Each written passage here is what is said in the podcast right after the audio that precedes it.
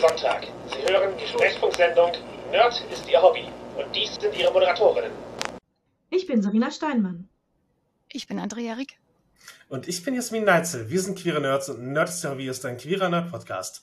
Da Serena im Call ist, ist die Sendung mindestens ab 16. Wir reden offen über Themen wie Sexualität, Queerness, BDSM und Kneipenquizzes. Unser heutiges Thema ist Tavernenspiel. Und wie ihr gehört habt, haben wir dazu einen Gast dabei. Denn es geht natürlich um Spiele, die in Kneipen, Tavernen und ähnlichen Settings spielen. Und da greift Viva la Queerbar, das demnächst im Crowdfunding zu unterstützen ist, sehr gut herein. Und als Verlegerin von Plot Bunny Games ist Andrea daran direkt beteiligt. Und sie ist auch eine von zwei Designerinnen dieses Spiels. Die andere ist Sandra Dahlhoff. Und entsprechend ist Andrea heute da, um uns Input am Mikro zu geben, während Sandra das sozusagen hinter den Kulissen in Hintergrundgesprächen und Kommentaren bereits getan hat. Aber Andrea, vielleicht äh, stell dich einmal den Zuhörenden vor, die dich noch nicht in der Rocky Horror oder Fräulein Bernburgs Folge gehört haben. Ja, hi, äh, ich bin Andrea Rick. Ich bin die Inhaberin von Plot Bunny Games, einem Rollenspielverlag und bin außerdem Game Designerin, unter anderem eben von Fräulein Bernburgs Pensionat für junge Damen und ähm, Viva la Queerbar. Und ja, ich mag eigentlich gar kein klassisches Tavernenspiel, aber nichtsdestotrotz habe ich ein Spiel mit Sandra zusammen über eine Bar geschrieben und da sprechen wir nachher nochmal im Detail drüber.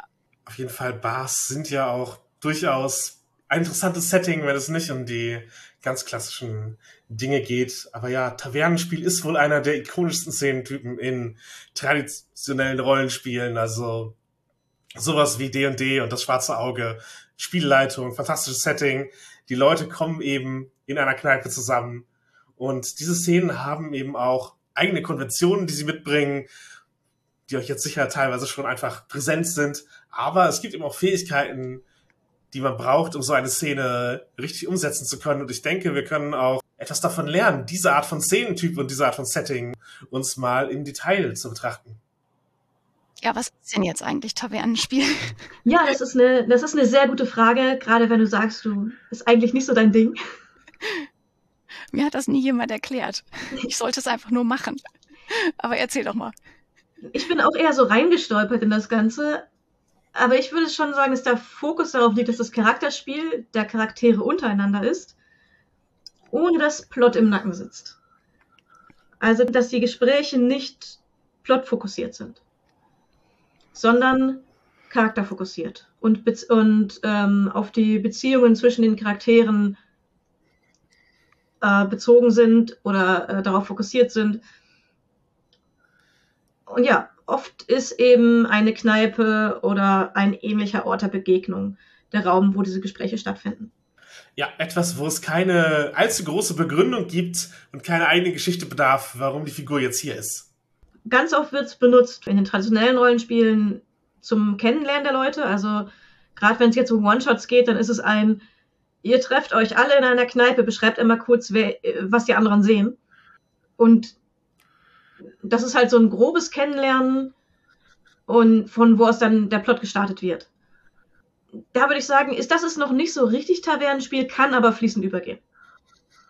Es ist halt das, wo die meisten Leute damit in Berührung kommen und eben, ich würde durchaus sagen, dass es ein Beispiel dafür ist. Und natürlich kann man es auch innerhalb von laufenden Spielrunden einsetzen, um eben ja, eine Gesprächssituation herzustellen, die wenig von außen bedroht wird.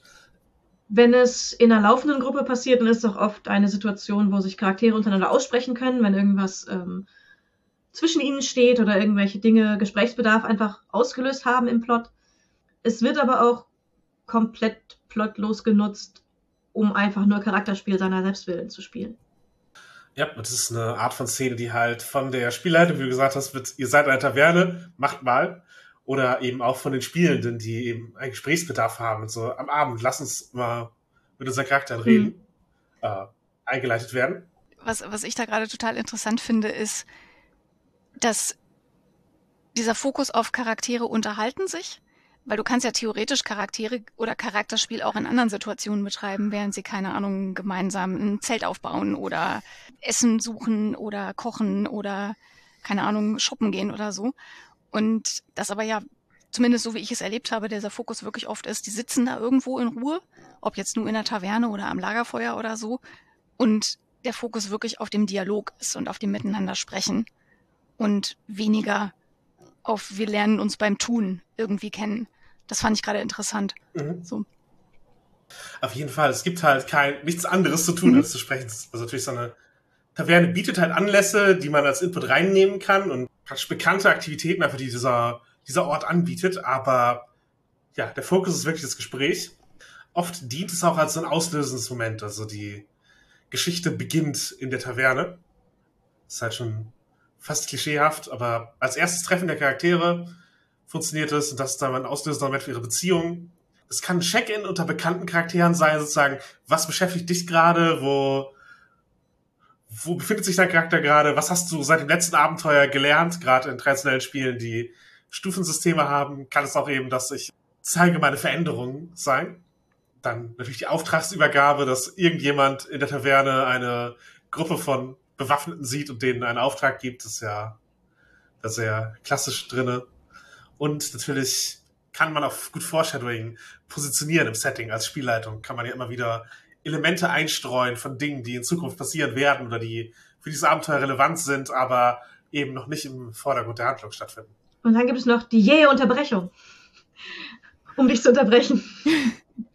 Mhm. Wenn man das Spiel tatsächlich vorantreiben möchte in diesem Setting, dann ist es sehr, sehr klassisch, dass in einem ruhigen Moment oder wenn die Gespräche abflauen oder so, von der Spielleitung eine Unterbrechung eingeworfen wird, die entweder den Plot oder das Charakterspiel vorantreiben.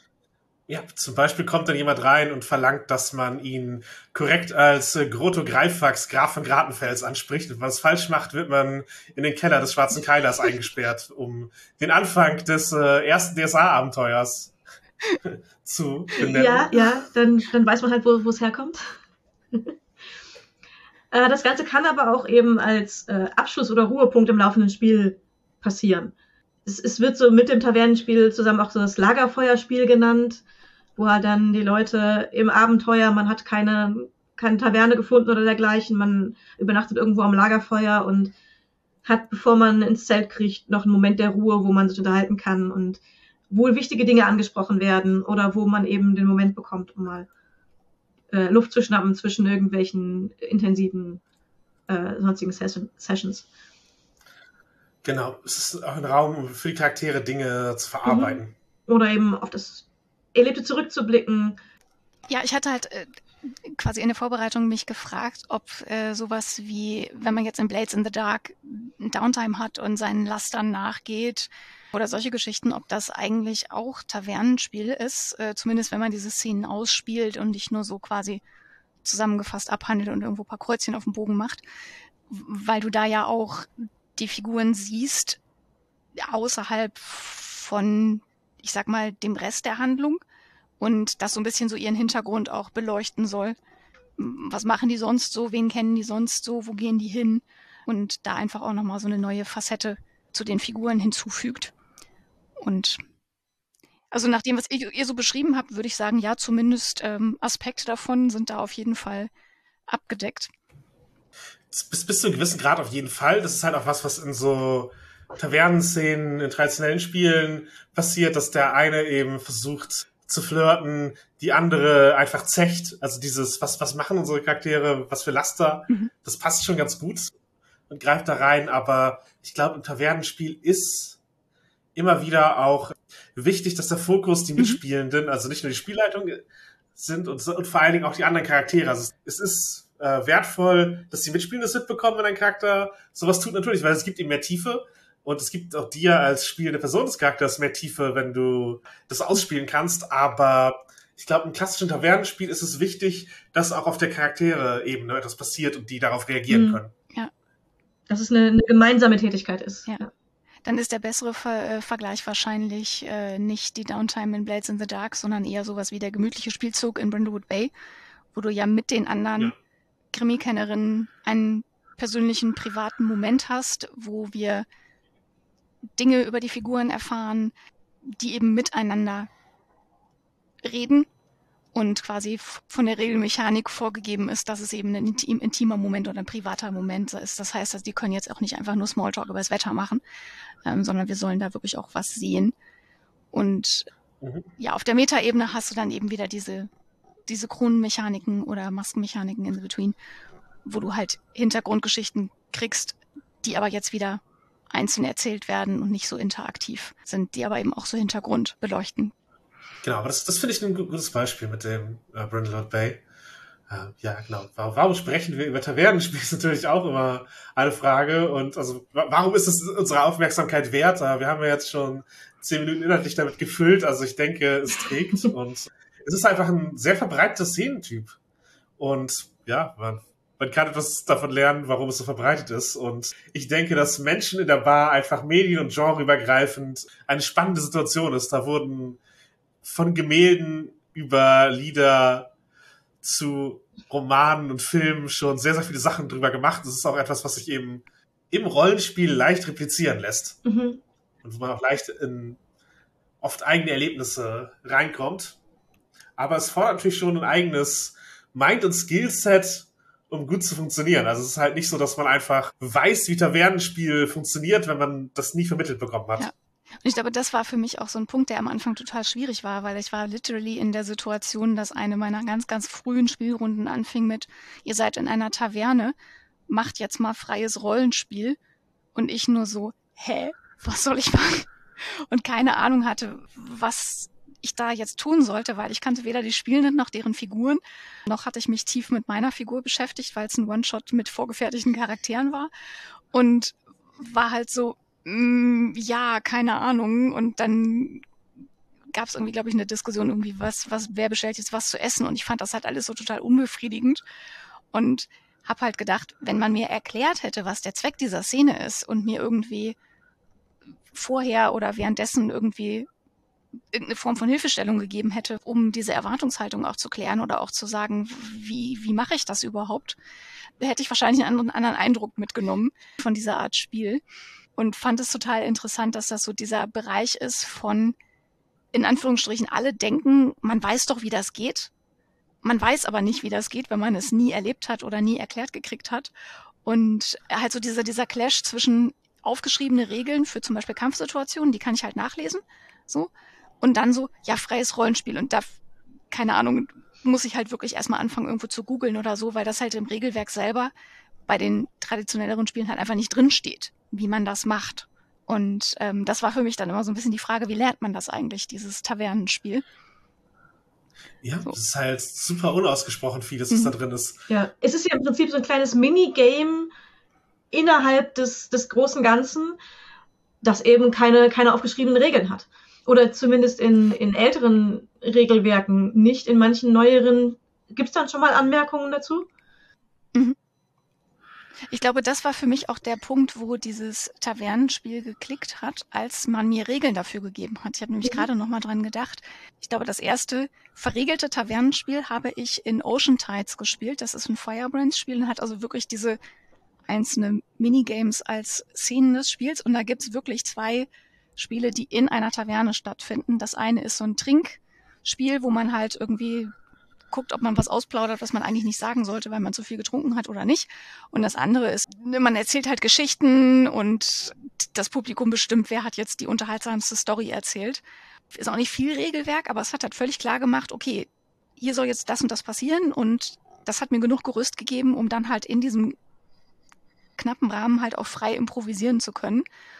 Und insofern finde ich das total spannend, dass, dass, es für mich funktioniert hat, in dem Moment, wo es ein explizites Minigame war, mhm. als Teil von einem größeren Gesamtspiel. Ja, es, es hat sich halt in Thread Games und auch Lab eher so entwickelt, mhm. dass es einfach eine, eine Konvention geworden ist und der Kampf ist halt eben ein verregeltes Minispiel. Mhm. Aber es gibt eben auch Minispiele, die weniger oder anders verregelt sind mhm. und für die Bakers, die halt für Powered by the Apocalypse, also die Apocalypse World und die Firebrands Spiele verantwortlich sind, die haben halt auch durchaus analysiert, dass eben doch sehr viel aus Minispielen besteht und äh, eben das dann halt verregelt, was eben so der Grunde, die, die Grundlage von Firebrands ist, dass man ein größeres Spiel oder ein größeres Genre in Minispiele aufteilt und ja, bei Thread Games gibt es halt natürlich den Dungeon mit, mit der Erkundung. Das ist ein Minispiel gewesen eigentlich. Mhm. Und der Kampf natürlich ist eins, mit ein, der dann halt auf eine eigene Zeitmessmechanik und äh, Kampfdinge geht. Ist ein Minispiel. Reisen sind ein Minispiel. Alte D&D-Editionen schlugen da auch, was dann eher mehr Oldschool ist, vor zum Beispiel so ein Wilderness-Survival-Brettspiel zu spielen, um halt die Überlebenssituation auf einer Wildnisreise zu simulieren und eben die Stadtsituationen sind halt auch Minispiele im Sinne von teilweise Wirtschaftssimulation von was kann mein Charakter kaufen, welche Verbindungen kann ich hier schließen, kann ich Hilfskräfte anheuern.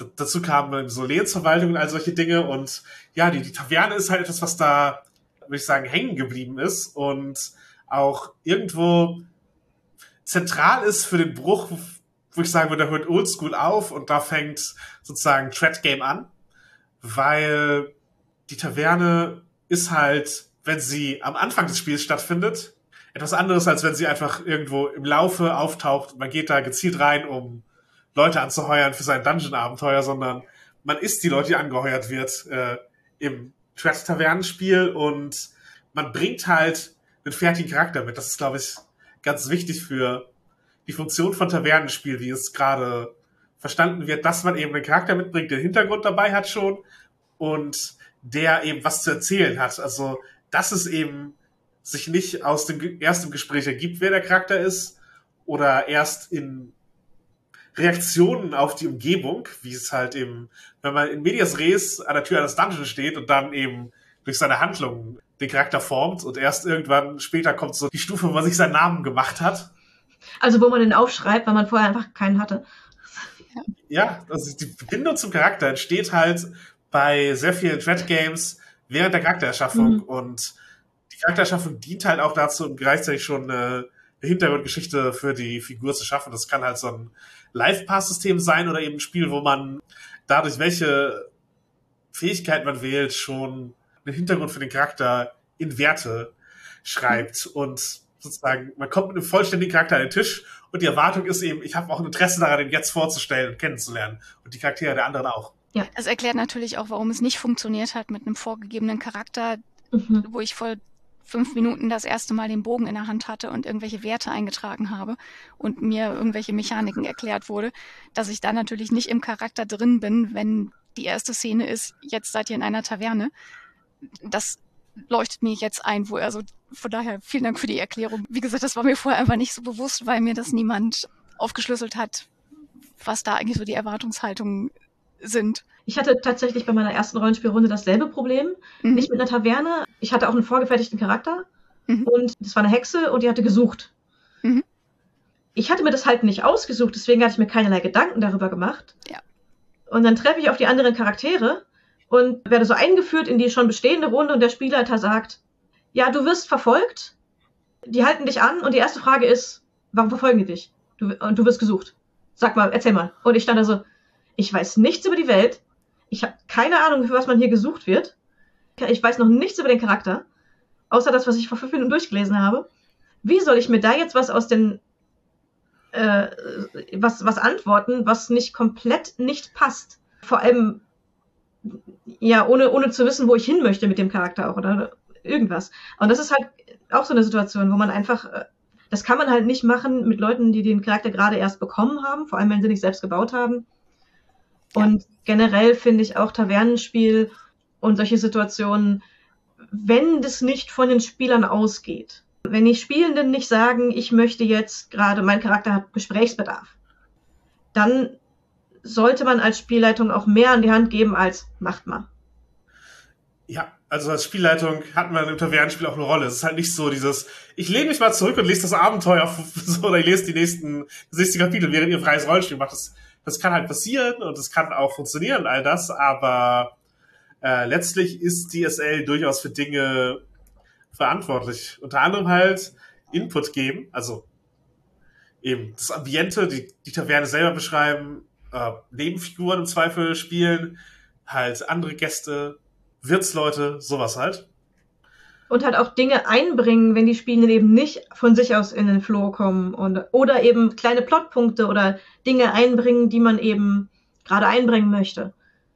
Und wenn der nicht der gesamte Abend nur dem Tavernenspiel mit freien Charakteren dient, dann ist Pacing, glaube ich, auch eine wichtige Aufgabe der Spielleitung. Also da dafür zu sorgen, dass es halt irgendwo hingeht, auch ein Ende hat und aber auch die Spielenden eben die Möglichkeit haben, vor diesem Ende das zu erleben, was sie im Tavernenspiel erleben wollten. Und ja, natürlich sind leitende Fragen da eine, eine Möglichkeit, aber dieses, warum wirst du verfolgt, das ist halt, also mittlerweile mit viel Indie-Spielerfahrung würde ich da instantan irgendwas improvisieren natürlich. Aber auch in einer Eben. Spielwelt, die du nicht kennst, wo du aber weißt, dass es feste Regeln gibt für das, was erlaubt ist und was nicht, aber du kennst sie nicht? Wahrscheinlich würde ich Rückfragen stellen in dem Moment, aber. Ja. Ich, ich, glaube, das ist genau der Punkt. Ich glaube, du kannst das in einem Indie-Spiel, wo du so ein ganz grob umrissenes Setting hast, also keine Ahnung, irgendjemand sagt irgendwie Cyberpunk und irgendwie Turbokapitalismus also gib dir so drei, vier, fünf Stichworte zum Setting, dann kannst du in diesem Setting, wenn du halt einigermaßen Genre Bilder im Kopf hast, die irgendwas aussuchen, was zumindest nicht komplett die ganze Geschichte äh, kaputt macht. Wenn aber jetzt jemand in DSA, was ja sehr spezifisch Weltwissen hat und was den vielen Spielenden auch super wichtig ist, dieses Weltwissen, dass es korrekt eingebracht wird. So war zumindest meine Erfahrung mit DSA-Spielen.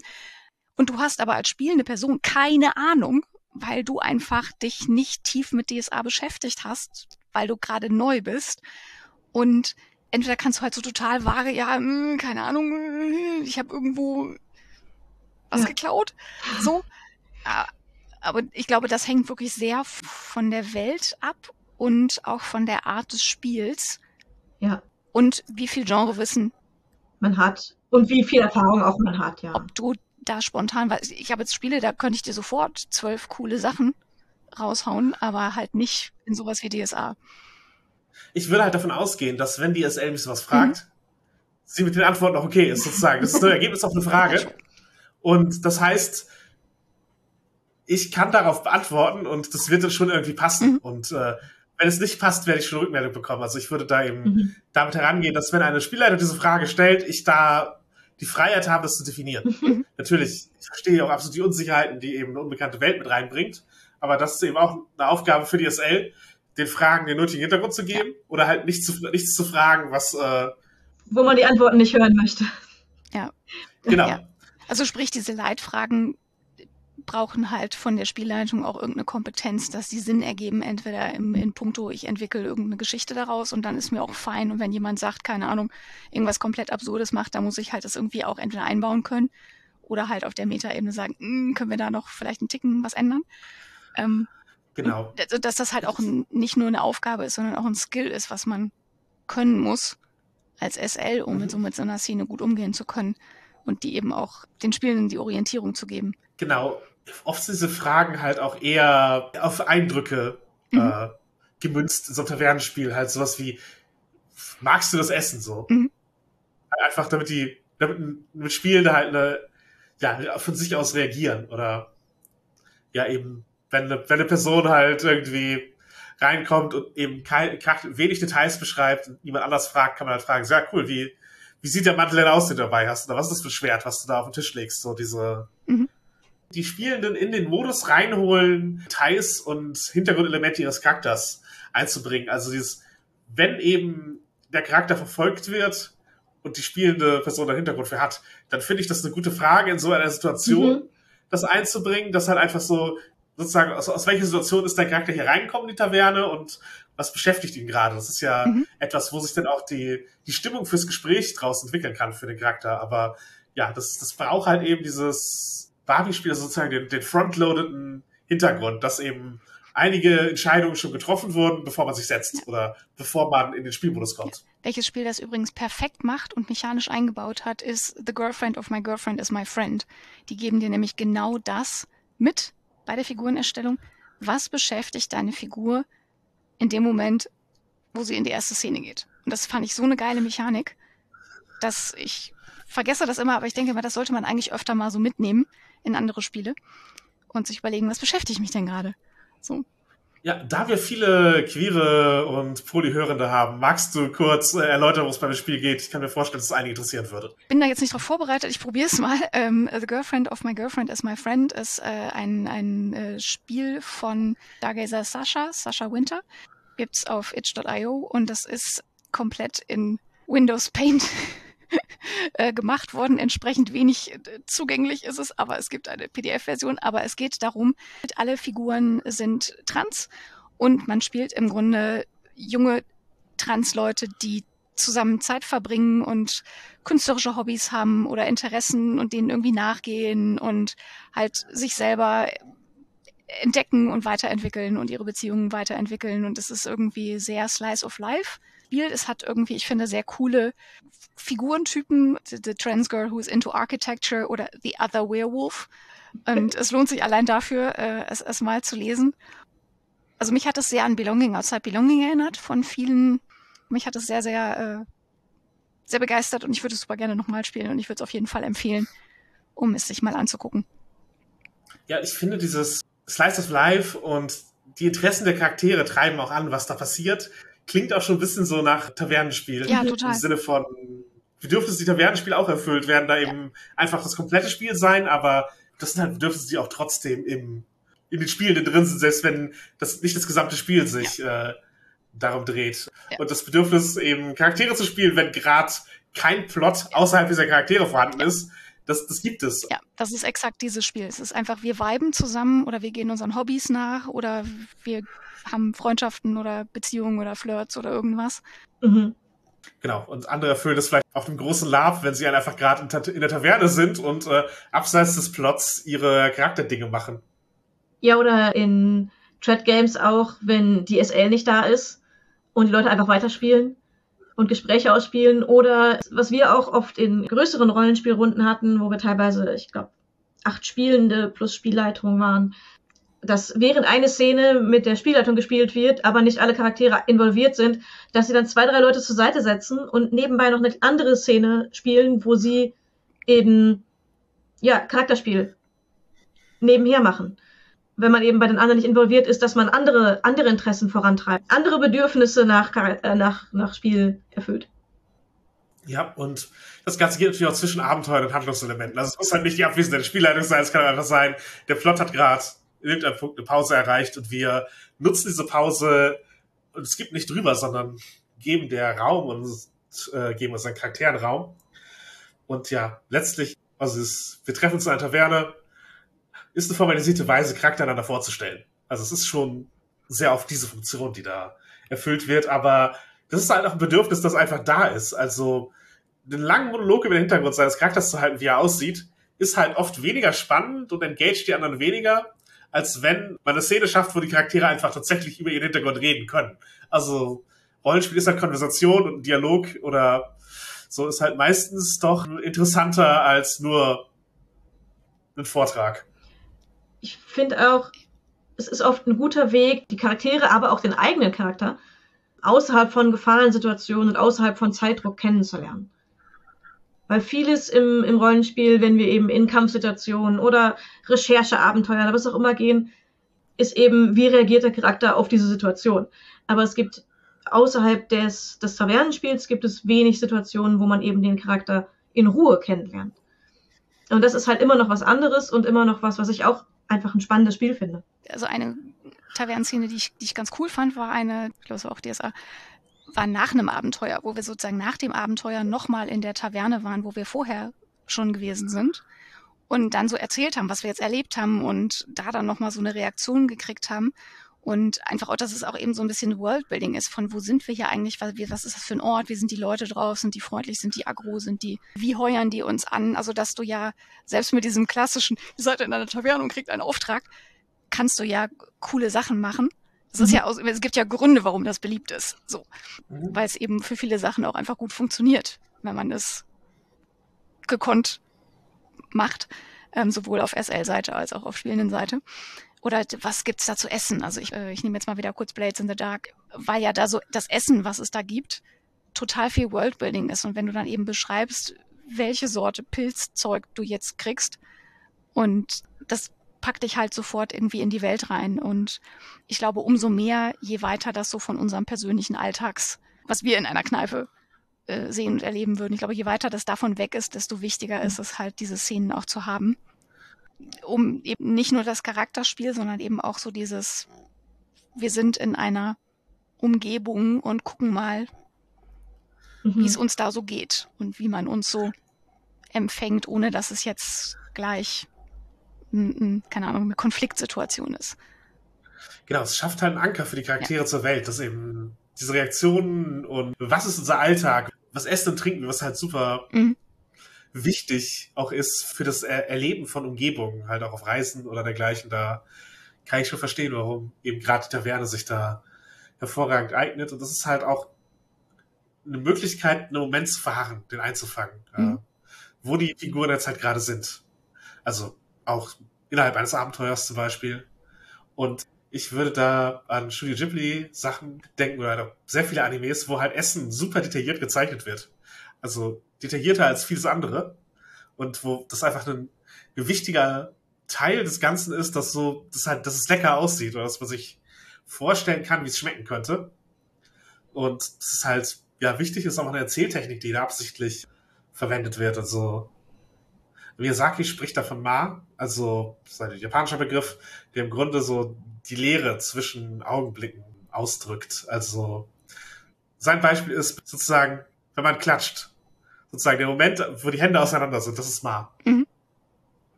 Und sozusagen es schafft eben durch die Leere und Ruhe, die man eben halt füllt, zwischen den Momenten von Action Anspannung äh, eine Bedeutung für die Mhm. und äh, gibt denen halt auch einfach einen, einen Kontext, weil wenn immer nur Nonstop Action passiert, dann verliert das halt auch an Bedeutung und an Spannung. Also dieses nicht überladen ist ihm Ja. da sehr wichtig. Insofern ist Tavernenspiel auch ein Pacing-Mechanismus, um eben die ruhigen Momente, die in der Welt auch stattfinden, im Leben der Charaktere auch stattfinden, eben auch an den Spieltisch zu holen. Ich musste jetzt gerade äh, die, die Grafikdesign-Analogie wäre so der Leerraum auf der Seite, dass halt, wenn du die Seite von vorne bis hinten bis zum Rand zuballerst, ist es auch erstens schwieriger, die Informationen zu erfassen, die da drauf sind, weil halt auch nichts mehr ein besonderes Gewicht bekommt. Und wenn du halt mehr Platz lässt dazwischen oder eben Elemente irgendwie noch hervorhebst, dann hast du halt mehr Luft äh, da drin. Das war jetzt sozusagen meine, meine Grafikdesign-Analogie zu dem, was du gerade erklärt hast. Ja, Tavernenspiel ist halt die auch die Rollenspielanalogie. Also in den Mars-Szenen wird auch meist nicht gesprochen im Anime, aber Mhm. Rollenspiel ist halt eben ein Gespräch, eine Konversation, um mit den Bakers zu bleiben. Und entsprechend ist das halt aber eine andere Art von Konversation, die gepflegt wird in einem Tavernenspiel. Mhm. Ich muss gerade auch die ganze Zeit an eine Wonder Home Session denken, die ich mal gespielt habe, wo wir auf so ein Marktfest gegangen sind. Und wir haben wirklich einen extrem großen Teil dieser Sitzung nur darüber geredet, was es da alles Geiles zu essen gibt, wie das aussieht, wer was isst. Manchmal noch so ein bisschen die Stände mit beschrieben oder irgendwelche anderen Marktstände, aber es ging wirklich sehr, sehr viel um so dieses sich, sich das Essen vorstellen und sich das Essen beschreiben und also das ist zwar, das ist ja dann kein Dialog zwischen den Figuren, sondern das ist ja sozusagen, wir machen die Narration, die halt in einem Ghibli-Film das Bild ist. Und ähm, jetzt rückblickend würde ich sagen, das war halt auch, also zumindest ein Aspekt von Tavernenspielen, nämlich so dieses, wir zeigen die Umgebung, ohne dass jetzt irgendwie eine Handlung daran geknüpft ist oder man irgendwas tun müsste, sondern es ging halt wirklich so um diese Erfahrung, ja, wir sind da jetzt und wir erleben das jetzt und wie fühlt sich das an oder was interessiert uns und jetzt gar nicht irgendeinen, irgendeinen Geschichtendruck oder Plotdruck oder so zu haben und sowieso auch gar keinen Konflikt so, sondern wirklich so ein, ja, wir erkunden das mal. Ja, wobei es auch einen dramaturgischen Zweck haben kann, Tavernenspiel. Also, Mhm. wenn die Charaktere sich aneinander entwickeln, also nicht nur an den Herausforderungen, nicht nur an der Action, sondern eben auch in ihrer Interaktion, dann muss diese Interaktion ja auch irgendwo stattfinden können. Und das ist eben der Raum, der dafür geschaffen wird. Ich hänge immer noch so an diesem, dass für mich das alles total schlüssig ist und gut funktioniert in dem Moment, wo ich einen Spielzug dafür habe oder ein Minispiel oder irgendwas, was, egal wie grob, aber was irgendwie so ein bisschen so einen Rahmen absteckt, weil ich das halt in anderen Szenen auch habe und ich spiele ja Rollenspiel, weil ich mit Regelmechaniken interagieren will, sonst könnte ich einfach sagen, lass mal eine Geschichte ausdenken, ohne Regel, außer vielleicht abwechselnd. Und habe jetzt nochmal so nachgedacht, also ich habe ja vorhin schon gesagt, den gemütlichen Spielzug in Brindlewood Bay oder das Äquivalent der Vulnerable Move in The Between, wo man außerdem noch seinem Laster nachgehen muss, was ja auch nochmal wieder so Hintergrundgeschichte beleuchtet. Ich habe aber auch nochmal drüber nachgedacht, über so zwischenmenschliche Spielzüge in zum Beispiel Powered by the Apocalypse Spielen, wie jetzt, äh, keine Ahnung, Monster Hearts oder Passion de las Pasiones, die ja gar nicht diesen Konflikt in Kampfsituationen packen, sondern so auf dieses zwischenmenschliche Drama gehen und auf soziale Konflikte. Da kann man natürlich jetzt auch wieder Firebrands-Spiele und Fräulein Meerenburgs Pensionat als Beispiel nennen, weil das ja letzten Endes auch diese Funktion hat, dass wir Figuren kennenlernen, dass deren Beziehungen sich entwickeln können, dass natürlich, ich meine, PBTA und Firebrand sind ja auch so Dramamaschinen, die wollen ja auch, dass es irgendwie weitergeht. Aber man kann sich ja auch Zeit lassen. Also es gibt ja keine Regel, dass man jetzt maximal zwei Minuten mit diesem Austausch oder maximal fünf Minuten mit diesem Austausch verbringen darf, sondern man kann das ja auch in Ruhe machen, wenn man möchte. Ja, ich glaube, das ist das, wo für mich diese Art Spiel Sinn ergibt in dem Moment, wo ich irgendein Regelgerüst dafür habe. So. Mhm. Es gibt halt diese Szenen und offensichtlich gab es einen Bedarf, sie in irgendeiner Form in Regeln zu fassen, weil sonst hätten wir ja diese entsprechenden Spielzüge oder Szenen oder Minispiele ja nicht. Wenn nicht jemand gedacht hätte, ja, wieso für den Kampf habe ich super detaillierte Regeln und dass er der Rest ist irgendwie macht mal. So und das halt sozusagen das sich so ein bisschen aneinander angenähert hat, dass der Kampf ein bisschen weniger Regeln gekriegt hat und die sozialen Situationen, also gerade so Firebrands, halt mehr Regeln, um diese Situationen auch so ein bisschen ähnlicher zu stellen, was so ihre mechanische Handhabung angeht, wäre jetzt meine These.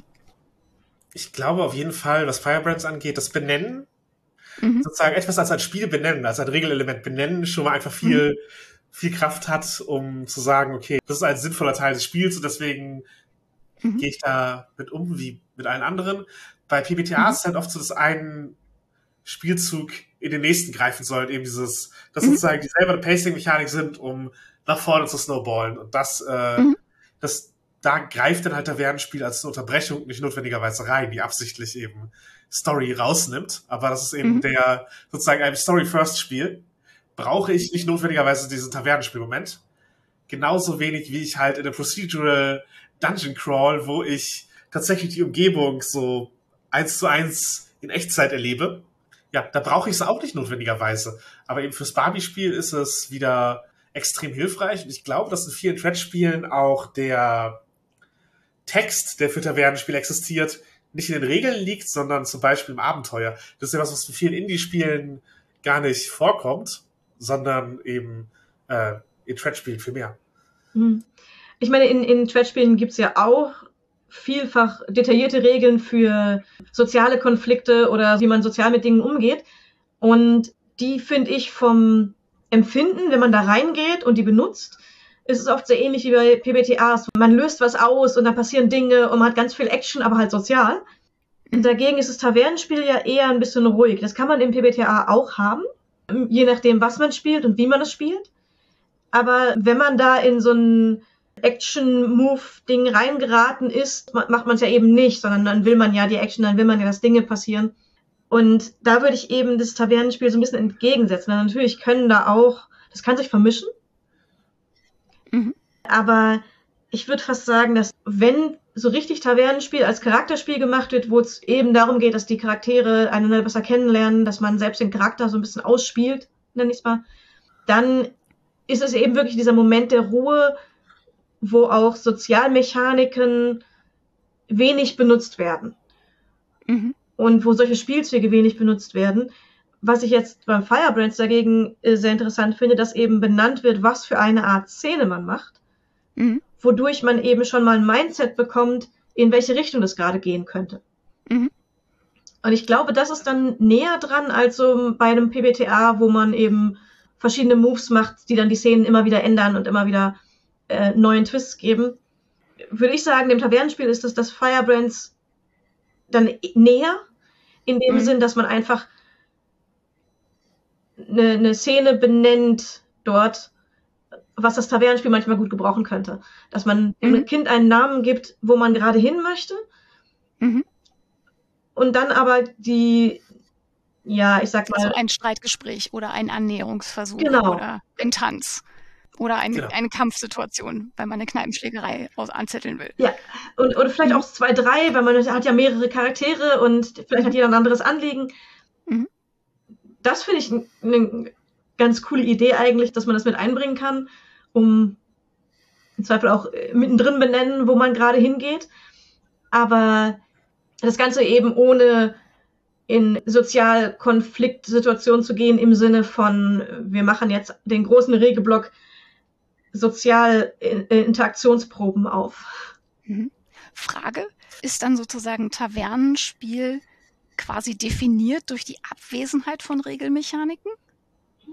Ich glaube nicht notwendigerweise, aber es sind ist wahrscheinlich andere, die Verwendung finden. Was ich sagen würde, es ist wahrscheinlich durch die Abwesenheit eben von diesem fokussierten Konflikt. Mhm. Also natürlich können Charaktere in einen Konflikt geraten, mhm. aber das verändert auch die Art der Szene. Mhm. Aber erstmal ist es halt diese Interaktion, das Vorstellen und Ausleben von Charakterhintergründen miteinander mhm.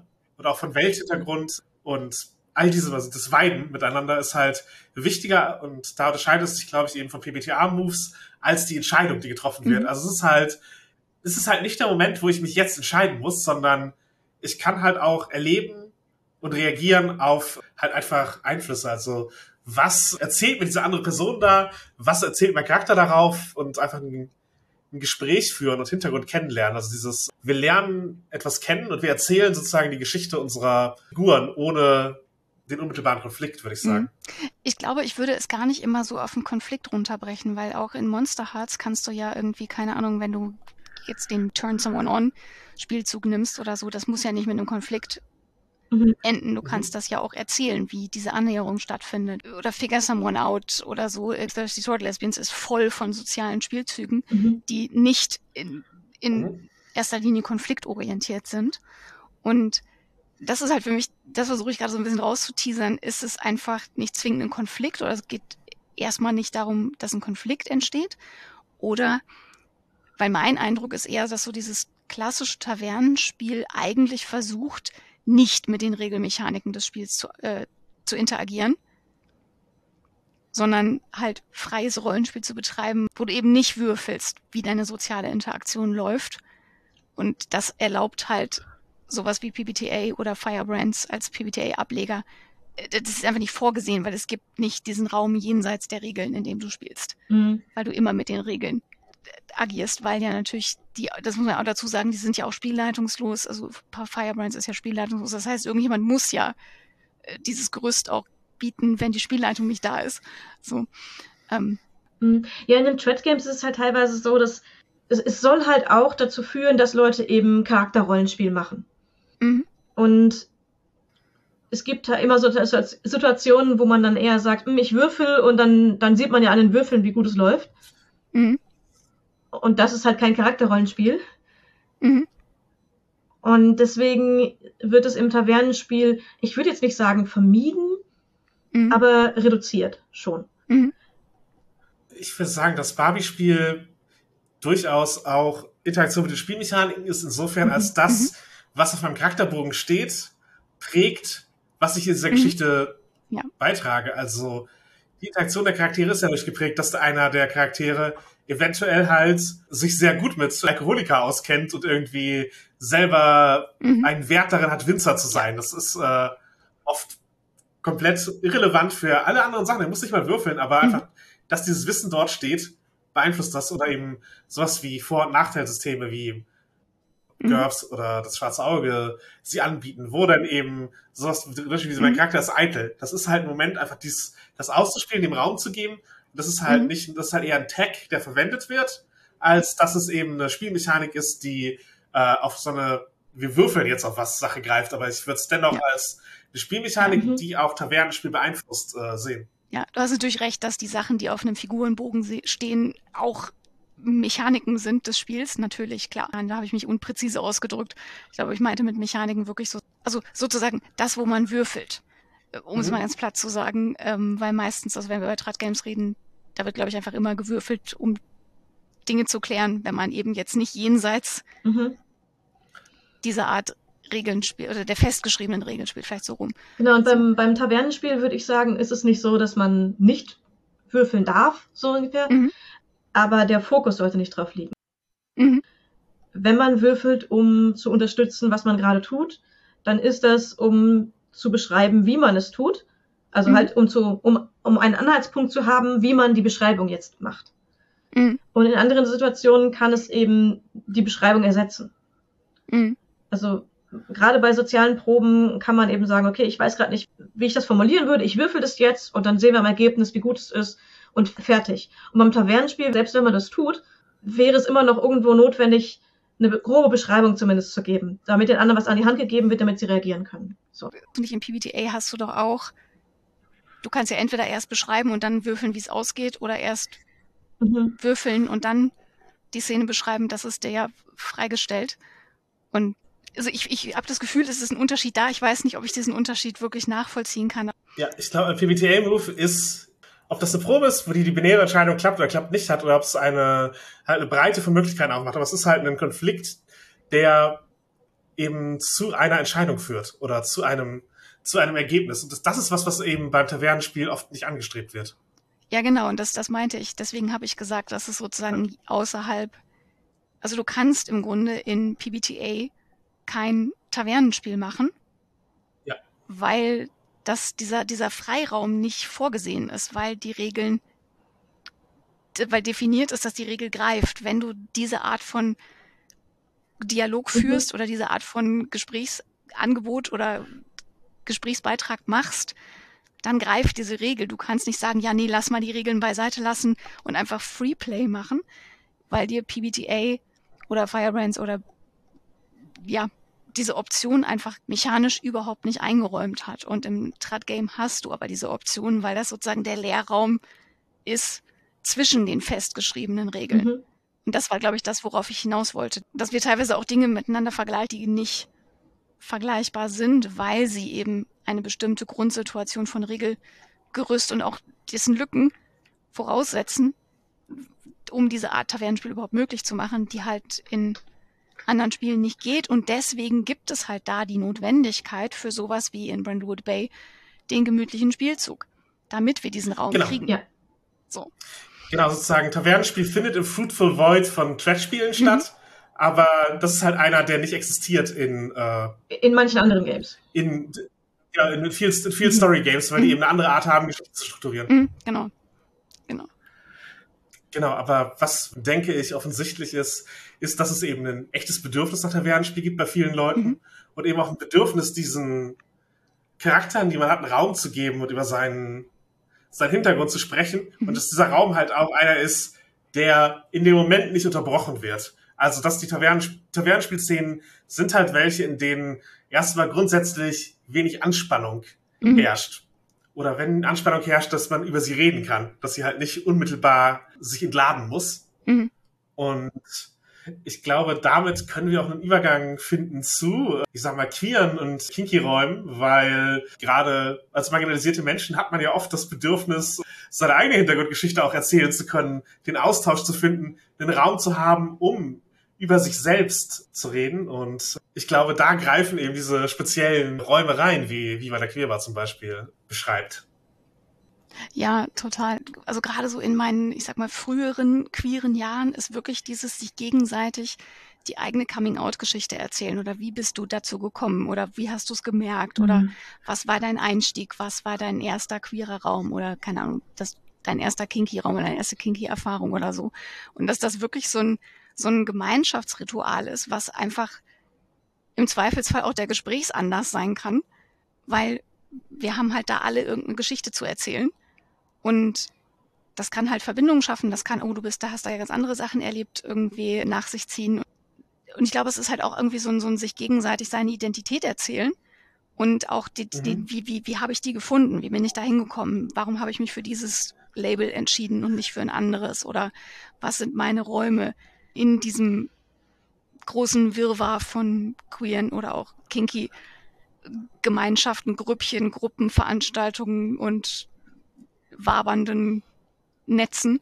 Genau. Und auch hören, ja. was andere zu erzählen haben. Mhm. Dieses, was gibt es da überhaupt mhm. an Möglichkeiten? So, was ja, ist, warum hat die Person dieses Label? Was, was, was wird hierher gebracht? Und ist das vielleicht auch was, was äh, mich anspricht, obwohl ich zuvor noch nie darüber nachdenken konnte? Mhm.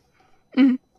Ich dachte jetzt gerade so, Worldbuilding, queere Räume sind ja auch oft Räume, in denen irgendwie ein bisschen andere Regeln mhm. gelten als in, in anderen Räumen weil halt Queerness die Norm ist oder ich mache jetzt aber die, die, die Parallele irgendwie oder ja. Kinky sein halt die Norm ist und nicht die Ausnahme, weil oft auch zum Beispiel andere Maßstäbe gelten für was attraktiv ist oder welche Ästhetiken cool sind, also welche Klamotten cool sind, welche Verhaltensweisen cool ist, welche Musik cool ist, welche, keine Ahnung.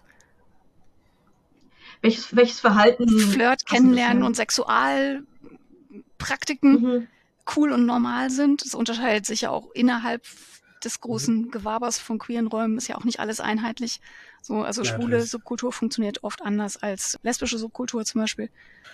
Genau, und ich finde auch diesen, diesen Stammtisch, mhm. Mann, Sparraum, ist doch mal ein anderer als eben der, der Partyraum. Sozusagen. Mhm. Das ist halt dieses, sozusagen, wie in der Tavernenspielszene so das Onboarding bis zu einem gewissen Grad. Man kommt rein, man lernt die Kultur kennen, ohne dass es momentan aktiv darum geht, etwas jetzt zu erleben, sondern eben das Kennenlernen steht im Mittelpunkt, das Gespräch steht im Mittelpunkt und mhm. dafür wird ein Raum aufgemacht. Mhm. Ja. Also du hast ja auch oft so dieses, ja, so, so, so ein Mentoring, quasi, ob das jetzt formell ist, dass irgendwie jemand sagt, hier ist ein Einstiegsworkshop zu irgendwas oder zu irgendeiner Kink-Technik oder hier ist eine Coming-out-Gruppe oder wir machen hier Peer-to-Peer-Beratungen, zum Beispiel für Transleute oder hier ist eine spezifische Safer Sex Broschüre, die wir entwickelt haben und die jetzt hier ausliegt bei uns in der Kneipe oder welcher Raum auch immer. Das sind ja so formalisierte. Wir bringen euch bei, wie das hier läuft. Dinger. Du hast es aber natürlich auch einfach aus auf so einer informellen Ebene, dadurch, dass du einfach Leute kennenlernst und mit denen Zeit verbringst und so ein bisschen beobachtest, wie sind die miteinander, wie verhalten die sich, vielleicht mal eine Frage stellst oder so. Also das heißt, da hast du ja auch so diese gesamte Range von, wo jemand dir sozusagen diese, diese neue queere Welt erklärt, weil das ist ja das Interessante oder eine für mich interessante Geschichte an queeren Räumen ist, dass niemand von uns in diese Räume reingeboren wurde, Gut, ich meine, wir können jetzt natürlich darüber diskutieren, ob, wenn man irgendwie queere Eltern hat, ob das, ob man dann in einen queeren Raum reingeboren wird. Aber anderes Thema für einen anderen Tag wahrscheinlich. Sondern dass wir halt meistens irgendwie mindestens ins Teenie-Alter kommen, wo wir überhaupt solche Räume haben und die für uns irgendwie erreichbar sind und äh, dann ja schon Personen sind und schon ganz viel Hintergrund haben und ganz viel Welt und Erfahrung und Leben irgendwie mitbringen und da jetzt dann reinkommen und da irgendwie alles anders ist als im Mainstream. Und nicht alles, aber vieles anders ist und dass wir das ja eben auch erstmal rausfinden müssen, so wie wir als, keine Ahnung, Rollenspielende halt eine neue Spielwelt und ein neues Setting irgendwie kennenlernen müssen und uns da erstmal so eingrooven und rausfinden, wie funktioniert das hier eigentlich.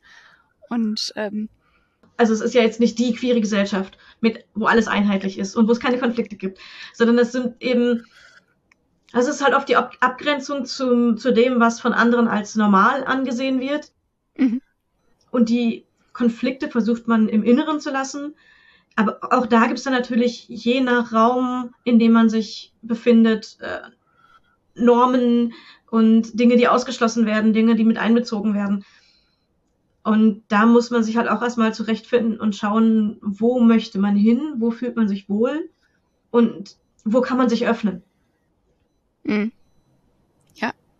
Ja, und wo passt man auch rein? Ne? Es ist halt nicht so, dass queere Räume oder dass alle queeren Räume für alle queeren Leute gut, gleich gut funktionieren. Mhm. Weil selbst wenn wir so tun, als wäre sämtliche Queerness irgendwie das Gleiche und ein verbindendes Element, haben wir halt trotzdem alle anderen gesellschaftlichen Machtverhältnisse, also keine Ahnung, Geschlecht, Race, Klasse, Behinderung, Alter, sowohl jung in, in Richtung jung als auch in Richtung alt, weiterhin als Dinge, die aufgrund derer Leute oft ausgeschlossen werden oder an den Rand gedrängt werden oder eben nicht vorkommen. Oder eben auch einfach so Normen, wie man aussieht, mhm. wie man auszusehen hat, um, um in Anführungsstrichen richtig queer zu sein oder richtig trans oder richtig nicht binär. Und das ist natürlich alles Quatsch. Mhm. So es gibt das nicht richtig. Es gibt halt etablierte Sehmuster, die sich natürlich auch wieder historisch verändern und spezifisch sind. Aber das führt halt trotzdem dazu, dass eben Leute, die einem bestimmten gängigen Bild von Queerness nicht entsprechen, es halt erstens schwerer haben, Fuß zu fassen in diesen Räumen und eben auch sich da willkommen und wohl zu fühlen und mitgemeint zu fühlen, so weil ihnen einfach was anderes entgegengebracht wird, weil ihnen mehr Misstrauen entgegengebracht wird oder sie erstmal irgendwie beweisen müssen, dass sie dazugehören. Ich meine, was ich da an Geschichten erlebt habe, mhm. Wegen lange Haare und Nagellack in und Röcke und Schuhe mit Absätzen in queeren Räumen, da möchte ich nicht drüber sprechen. Also ich meine, ja, ich möchte darüber sprechen, aber nicht hier. so.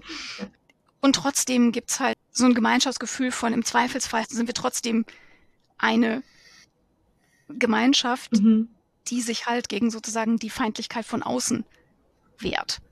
Und intern ja, gibt's aber teilweise richtig Zoff und Konflikte und Ausschlüsse und ja, es hängt doch mal davon ab, wie groß sowas mhm. ist. Also die Szene vor Ort, wenn die halt, wenn man halt in einer kleineren Stadt ist, dann sind es halt so, ja, okay, wir sind hier aus unterschiedlichen Queernissen, haben wir aber immer noch ein gemeinsames Verständnis. Sozusagen, wir werden in einen Topf geworfen, deswegen gibt es zumindest eine Basis für Solidarität, mit der wir handeln können untereinander. Und oft ist es halt auch so, wir, wir können gar nicht den, den einen Raum, der exakt unsere Bedürfnisse erfüllt schaffen, sondern wir müssen gemeinsam auch in einem Kompromiss einen, einen Raum gestalten, mit dem wir jetzt alle irgendwie klarkommen. Was ist das Bedürfnis nach einem Raum ist größer als das Bedürfnis nach Abgrenzung gegenüber weiteren Microlabels oder mhm. Subkulturen. Mhm, ja. Ich muss jetzt mal ganz kurz ein ganz kleines bisschen vorgreifen und sagen, und das ist genau ein Thema, was wir in Viva la Queerbar versucht haben aufzugreifen und darzustellen. Aber da können wir nachher nochmal ein bisschen konkreter drüber reden. Aber das ist genau das, was du gerade gesagt hast, Jasmin. Da dachte ich so, ja, genau das. Mhm. Das haben wir eingebaut und mit Absicht. Ich glaube, was ich noch wichtig finde, wir hatten, wir hatten äh, im Vorgespräch oder im vorigen Austausch schon nochmal so drüber geredet, dass queere Räume halt auch Safer Spaces sind. Also auch da mache ich nochmal den Bogen zum Tavernenspiel. Also es ist halt nicht zu erwarten, wenn du gerade entspanntes Tavernenspiel machst, dass jetzt halt nächstes dir da so ein krasser Kampfsituation reingeworfen wird von deiner Spielleitung und genauso ist halt eben, oder gibt es zumindest eine Erwartung oder eine Hoffnung, dass eben queere Räume auch eine gewisse Sicherheit bieten, zumindest vor, naja, einem Grundverständnis Homobi, Transfeindlichkeit, was auch nicht immer stattfindet, muss man ehrlicherweise auch dazu sagen. Aber es gibt zumindest die Hoffnung und oft auch den Anspruch, das eben nicht zu reproduzieren. Und gleichzeitig finde ich es halt wichtig, dass queere Räume nicht nur definiert werden als, das ist ein Schutzraum. Mhm. Mhm. Weil ich halt irgendwie denke, da tun wir uns keinen Gefallen mit und es negiert einfach super viel an queerer Kultur, an, an queerem Miteinander, an queerer Gemeinschaft, wenn wir immer nur so tun, als wäre das alles nur deswegen entstanden, weil wir diesen separaten Schutzraum brauchen, weil wir so empfindsame Snowflakes sind, sondern ich finde halt, das ist halt, ist ja auch eine, eine Ermächtigung zu sagen, und das ist jetzt hier unser Raum und in diesem Raum machen wir die Normen, so. Mhm. Und in diesem Raum habt ihr euch anzupassen und nicht andersrum. Das ist ja nicht, ja. nicht gesprochen aus einer Opferperspektive. Und ich finde das total wichtig, dass wir das halt auch haben. Also nicht zu negieren, dass es eine Notwendigkeit für Schutzräume gibt, aber eben zu sagen, queere Räume sind mehr als nur Schutzräume. Ja, das ist nicht das einzige Bedürfnis, was, ja. was halt queere Räume schaffen sollte und gestalten sollte. Natürlich, je repressiver die Umgebung ist, umso wichtiger wird eine Schutzfunktion auch, mhm. weil ja. wenn eben einfach ja, Bedrohung zu befürchten ist, wenn man seine Queerness in irgendeiner Form offen zeigt mhm. in der Gesellschaft, dann wird halt eben der, der eine Raum, in dem man es zeigen kann, mhm. als Schutzraum sehr, sehr viel wichtiger, weil es eben der eine, der eine Moment ist, in dem man sich ausdrücken kann. Aber ja, in dem Moment, wo queere Kultur stattfinden kann, da wird halt der, der kulturelle Aspekt halt immer bedeutsamer auch für die, für diesen Raum. Dass ja. es halt nicht nur darum geht, einmal das Außen auszuschließen, sondern auch ein Innen zu schaffen und zu gestalten. Ja, und ich glaube auch, je größer die Repression von außen ist, desto notwendiger ist es, Gatekeeping zu betreiben. Mhm. Aus Schutz. Weil das ist ja oft was, was Leute dann so sagen, oh, und das ist total schwer, da irgendwie reinzukommen. Und dann wird man so total komisch erstmal, also die wünschen sich dann, dass sie reinkommen und mit offenen Armen empfangen werden. Und das passiert dann nicht und dann sind sie enttäuscht. Zu Recht, weil valider Wunsch und valide Enttäuschung. Aber man muss natürlich auch verstehen, dass queere Räume oder auch kinky Räume oftmals mit Absicht eine Barriere am Anfang haben, ähm, wo du sozusagen erstmal zeigen sollst, dass du dich zumindest bis zu einem gewissen Punkt auch zu diesem Raum bekennst und committest, den zu pflegen, zu schützen, zumindest nicht aktiv zu zerstören mhm. weil da der Raum einfach darauf angewiesen ist, dass wir alle uns darauf einlassen und dass wir alle dieses Commitment auch machen dem Raum und der Gemeinschaft gegenüber und dass es eben nicht nur darum geht, was ist mein individuelles, persönliches Bedürfnis, sondern auch irgendwie, was hat dieser Raum für eine Funktion über mich persönlich hinweg, für eine, für eine Gemeinschaft, für eine Szene, für einen geografischen Ort oder so. Und dass es eben manchmal dann auch schwieriger ist, den ersten zu finden oder reinzukommen oder irgendwie in Inner Circles irgendwie Zugang zu bekommen, weil du halt erstmal sozusagen so einen Loyalitätsbeweis machen musst, was gleichzeitig total schwer ist, weil du sollst für irgendwas loyal sein, wo du noch gar nicht weißt, ob es dein Ding ist oder noch gar nicht irgendwie, wo dir erstmal so ein bisschen so eine so ein Misstrauen entgegenschlägt oder so. Und das ist halt auch was, wo ich denke, ich glaube nicht, dass es auflösbar ist. Ich glaube, wir, wir navigieren immer so zwischen den beiden Extremen hin und her. Mehr Barrieren und Grenzen und Gatekeeping und weniger Barrieren und Grenzen und Gatekeeping und den jeweiligen Konsequenzen, die das hat. Und ich glaube, man muss es aber eben von beiden Seiten auch verstehen, was das Bedürfnis ist. Hm. Offener machen oder eben höhere Hürden und mehr Schutz zu haben. Ja. Ich meine, ich war da immer in, in sehr, sehr offenen Communities bisher, mhm. die halt mehr so, ja, stand dann irgendwie in der Uni groß am Brett, wann sich welche Teile der queeren Community wo treffen und auch sonst so Stammtische, die ich aufgesucht habe, wo halt einfach dann im Internet stand, wir treffen uns immer dann und dann, da und da. Oder äh, dass man halt auf irgendeiner Webseite, wenn man da angemeldet war, reichte das schon, dass man halt alle Informationen gezeigt bekommen hat. Also dass man die Leute angeschrieben hat und gesagt hat, hey, ich würde nächstes Mal gern kommen. Dann wurde einem gesagt, wo man hinkommen kann. Und mhm. also es wurde halt keine Anforderungen eingestellt oder sonst irgendwie einfach nur da sein und Hallo sagen reichte. Mhm aber ich habe auch immer das Gefühl gehabt, dass ich in einer relativ privilegierten Situation bin, was das angeht, weil ich in meinem privatesten Umfeld gibt es keine Probleme damit, dass ich queer und kinky bin. Das interessiert einfach entweder keinen oder die Leute stellen interessiert Rückfragen. Aber es ist halt niemals ein Problem. Und mhm. auch gesellschaftlich ist es halt relativ wenig problematisch für mich. Deswegen hatte ich nie das Gefühl, dass da großes Bedürfnis nach dieser Ausgrenzung ist. Ich habe aber schon gemerkt, dass wenn ich in manche anderen queeren Communities versucht habe, Fuß zu fassen, dass ich als bisexuelle Frau bei auch nur Ausläufern der Lesben-Szene schon echt Probleme hatte mhm. und einfach keinen Anschluss gefunden habe. Mhm. Und ähm, das fand ich halt potenziell schade, aber ich hatte halt auch dadurch, dass ich in einer Großstadt lebe, genug Auswahl an queeren mhm. Räumen und an, an Orten, wo ich, wo ich hingehen konnte. Und wenn mir einer fehlt, dann schaffe ich eben meinen eigenen und lade Leute ein, die ich kenne, die da reinpassen. Ist auch schon. Ich kenne es tatsächlich noch anders. Also ich kenne tatsächlich noch so dieses, äh, hier ist eine Yahoo-Mailing-Liste und du musst erstmal irgendwie Fragen beantworten, bevor irgendwer entscheidet, mhm. ob du zugelassen wirst oder nicht. Oder halt ähm, Klassiker die Klingel mhm. an der Queerbar, wo du zumindest keine Beschriftung. ist da halt einfach eine Klingel, ja. so aus baulichen Gründen und die es geht auch nicht anders. Aber du hast natürlich in dem Moment, wo du eine Klingel hast, hast du immer eine Person, die die Tür aufmacht und die eine Entscheidung treffen muss. Mhm. Lässt sie dich einfach rein oder stellst sie eine Frage? Mhm. Oder sagt sie direkt Nope. Mhm. So. Und also du kannst das manchmal gar nicht vermeiden, weil du manchmal gar nicht, also geografischen Raum hast, wo der halt ohne Klingel funktioniert, so, weil der nicht existiert oder der nicht zur Verfügung steht. Insbesondere nicht, wenn du halt einen Raum machst, der eben nur für einen Ausschnitt Leute ist, dann musst du halt entscheiden können, wer dazugehört und wer nicht dazugehört.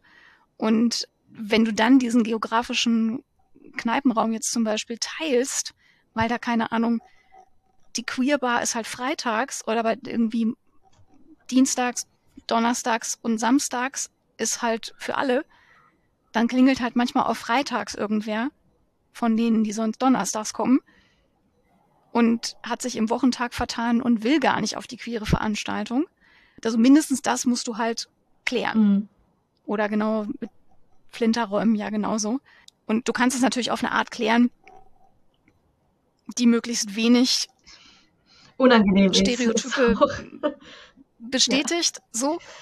Aber es ist immer so eine Gratwanderung. Also es gibt keine richtig coole Lösung dafür, für all diese Situationen. Und ich glaube, du kannst immer wieder nur reflektieren über, warum haben wir diese Grenze, warum haben wir diesen Ausschluss, wollen wir den wirklich haben, wer, wen trifft das?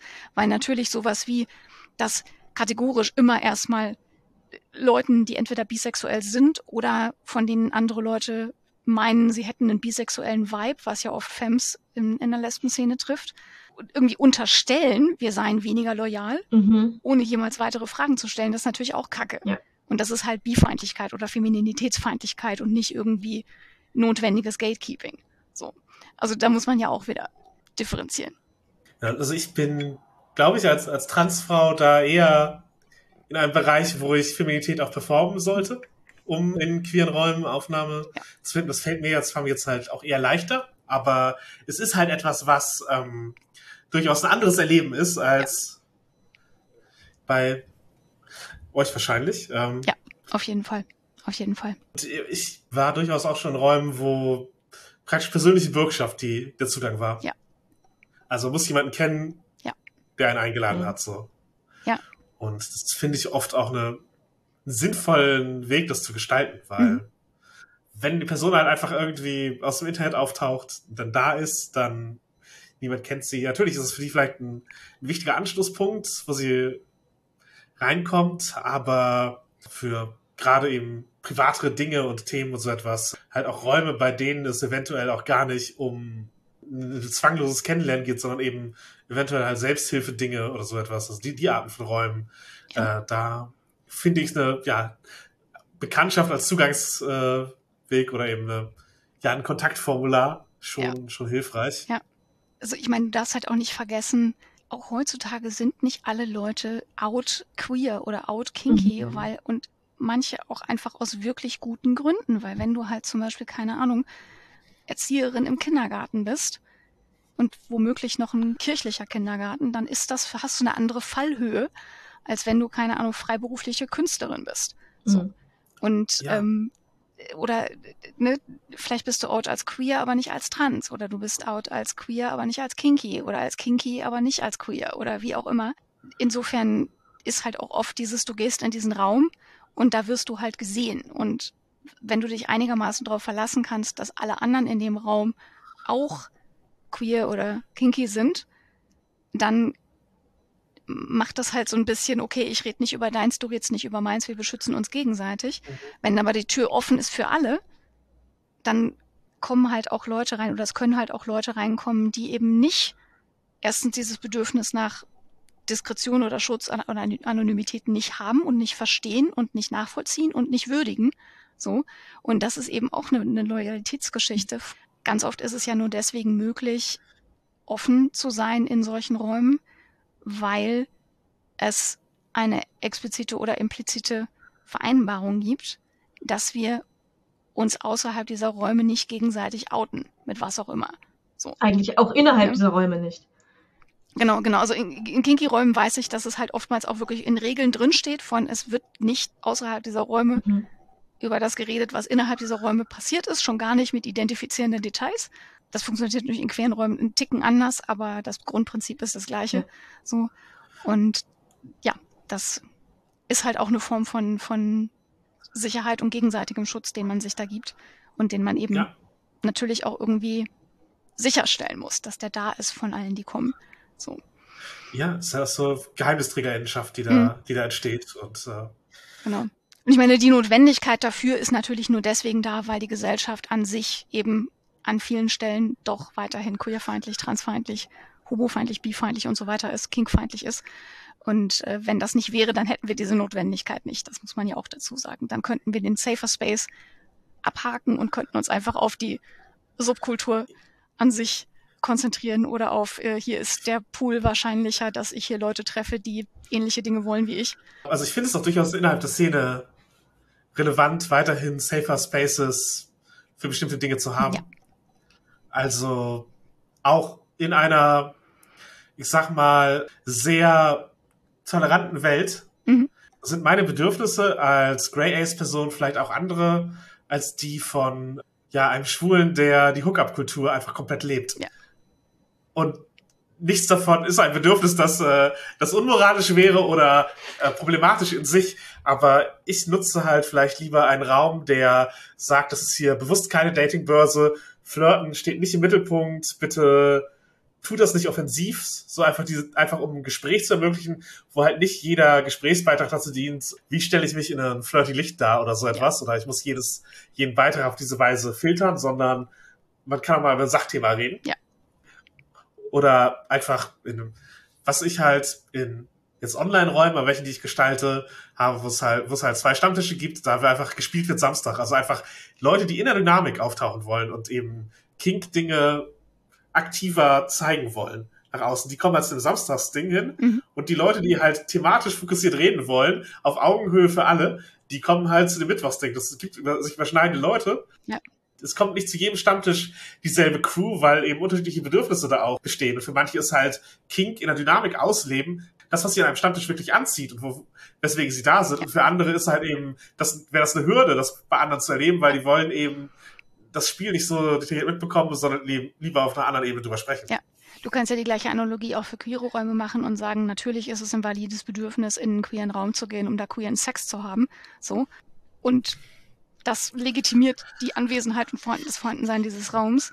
Gleichzeitig gibt es aber auch queere Leute, die wollen einfach unter queeren Leuten über irgendwelche anderen Sachen reden und nicht in erster Linie möglichst schnell zum Sex übergehen, weil ja. ähm, auch das muss man ja auch immer noch äh, immer wieder sagen, dass eben Queerness nicht erstens nicht zwingend überhaupt was mit Sex zu tun hat und zweitens äh, das queere Leben halt auch, selbst wenn es grundsätzlich Sex beinhaltet, halt nicht 100 Prozent der Zeit Sex beinhaltet oder den, den, Wunsch nach Sex oder das Anbahnen von Sex oder das nach dem Sex.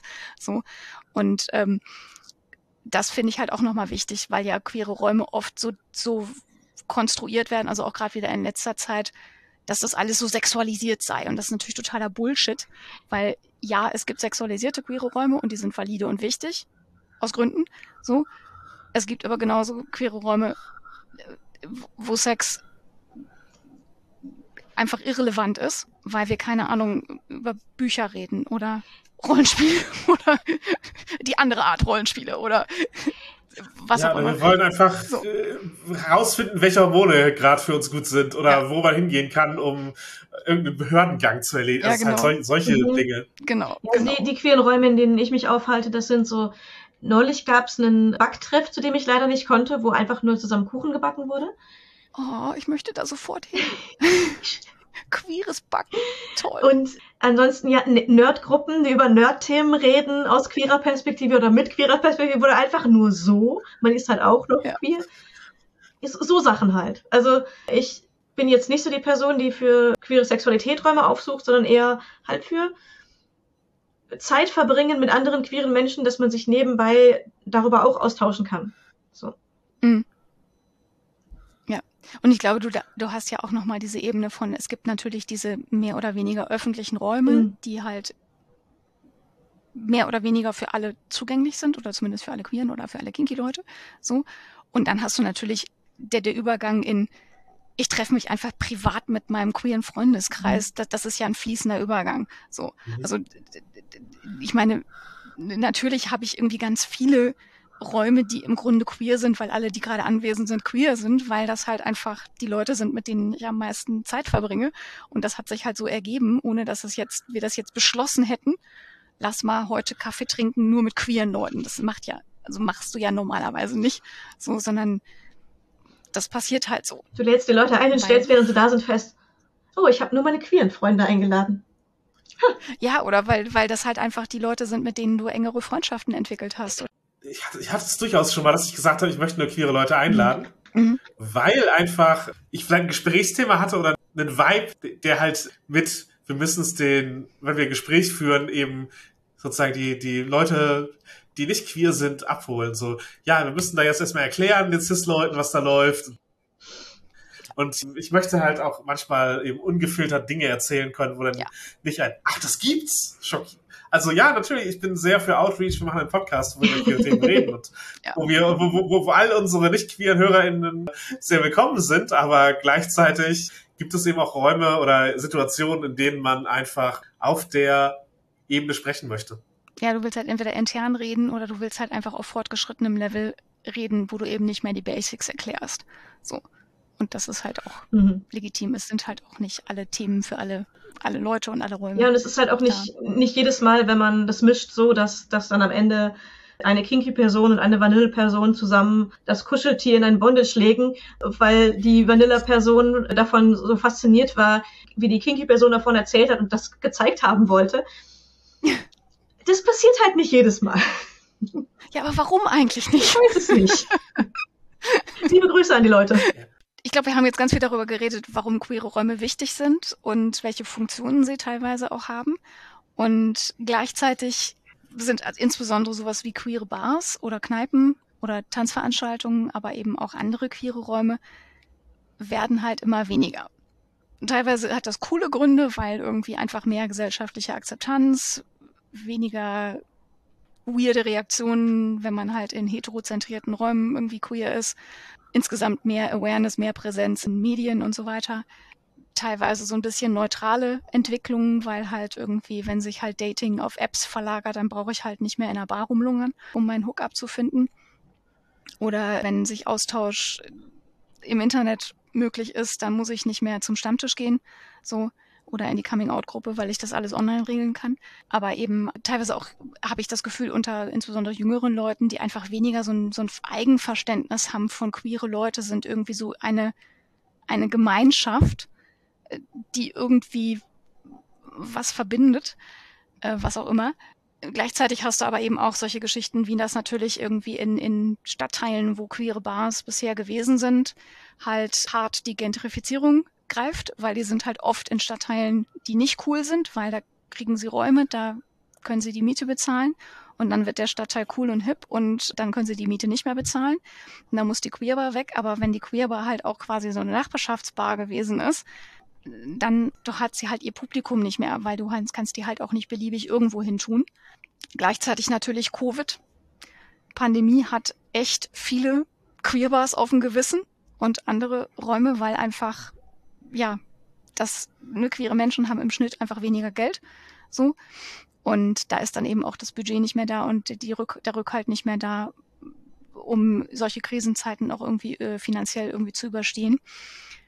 Und du hast natürlich, da habe ich das Gefühl, wir sehen die Auswirkungen noch nicht so richtig, aber wir werden sie sehen, ist einfach, dass wir wirklich in den letzten Jahren und insbesondere auch letztes Jahr wirklich auch einen erheblichen, spürbaren Anstieg an queerfeindlicher Gewalt haben gegenüber von Bars, in Bars, in Kneipen, also in diesen queeren Räumen, die gezielt auch angegriffen werden dafür, dass sie queere Räume sind, weil andere Leute eben queerfeindlich sind. Das merke ich, das macht bei mir auch einen Unterschied. Mhm darüber nachzudenken, kann mir das auch passieren? Wo könnte das passieren?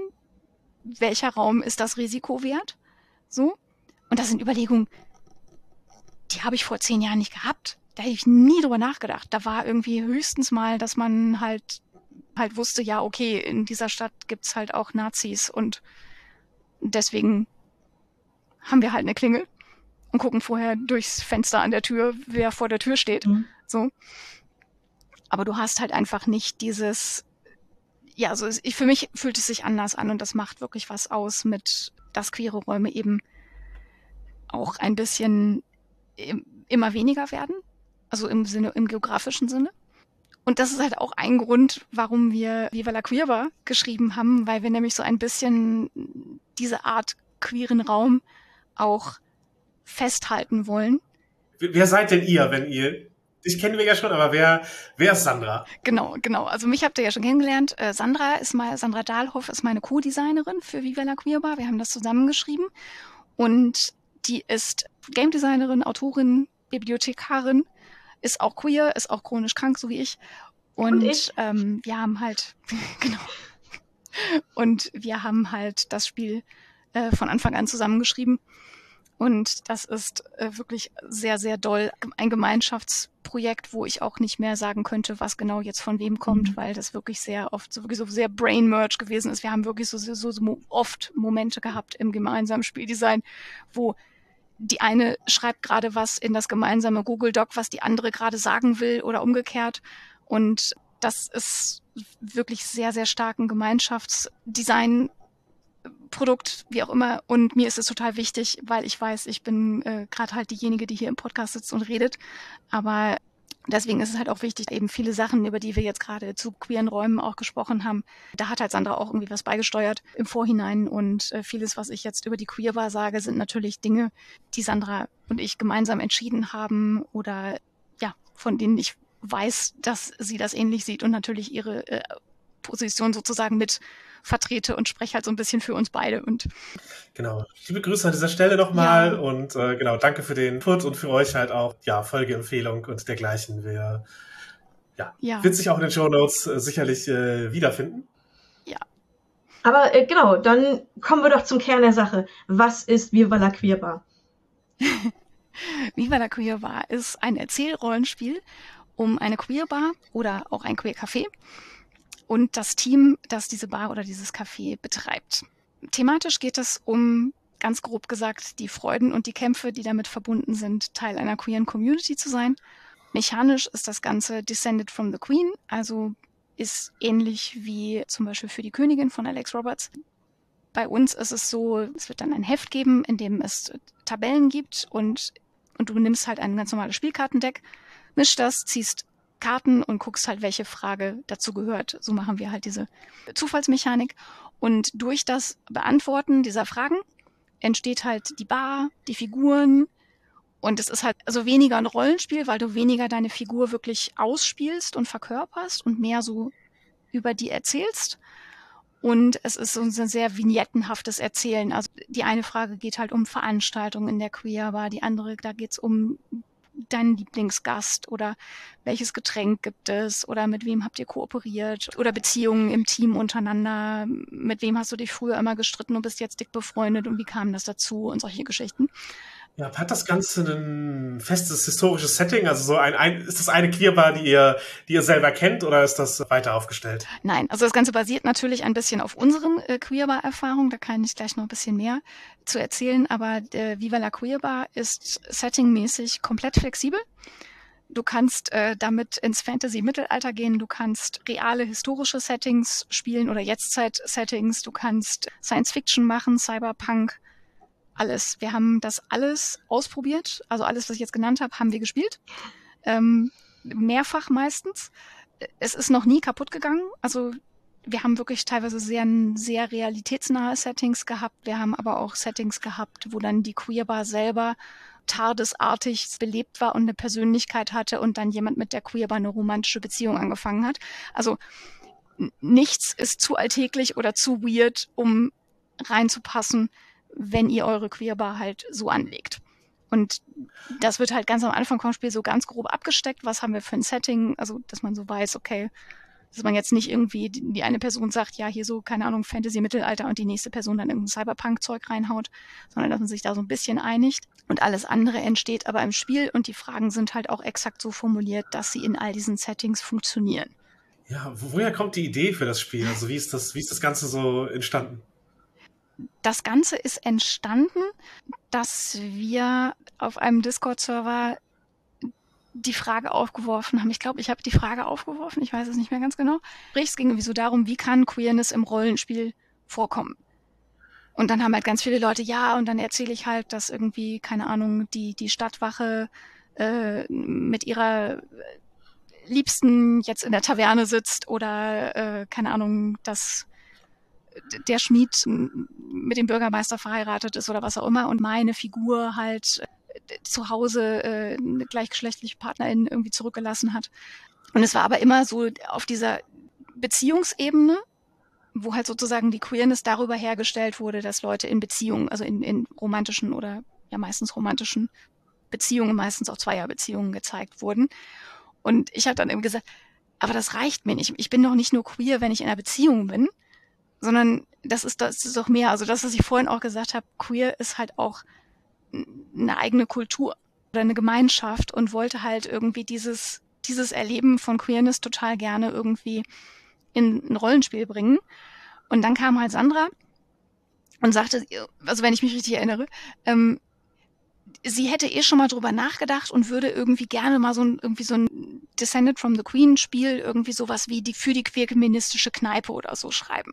Und das war dann halt so, puh, Also der, der Moment, wo wir, wo diese beiden Ideen aufeinander getroffen sind und wir gesagt haben, okay, lass uns einen Call machen, lass uns mal darüber reden, ob das was wird. Und ähm, ja, dass wir waren uns sehr, sehr einig, was wir wollen mit diesem Spiel. Ich habe gerade gestern noch mal reingeguckt in quasi den allerersten Stand unserer Notizen. Es hat sich nicht fundamental geändert, worum es sozusagen bei der Queerbar geht. Was sich doll geändert hat, ist das Framing, was wir halt drumherum gesetzt haben. Also warum man diese Geschichten überhaupt erzählt und was so der Anlass ist, dass man jetzt äh, quasi äh, sich mit dieser Queerbar beschäftigt. Und so kam das. Anfang Mai 2021 den ersten Call gemacht, um halt quasi das Design anzufangen und haben dann immer so ein bisschen phasenweise weiterentwickelt. Also den, den Sommer über relativ viel gemacht, dann haben wir eine längere Pause gemacht, dann haben wir nochmal weitergemacht und zwischendurch halt auch relativ früh auch an das Playtesten angefangen und auch das, also auf Deutsch getestet, auf Englisch getestet, alle, jede Frage, die drin ist im Spiel, ist getestet, alles. Ich habe noch nichts so viel Play getestet wie Viva la Queer So.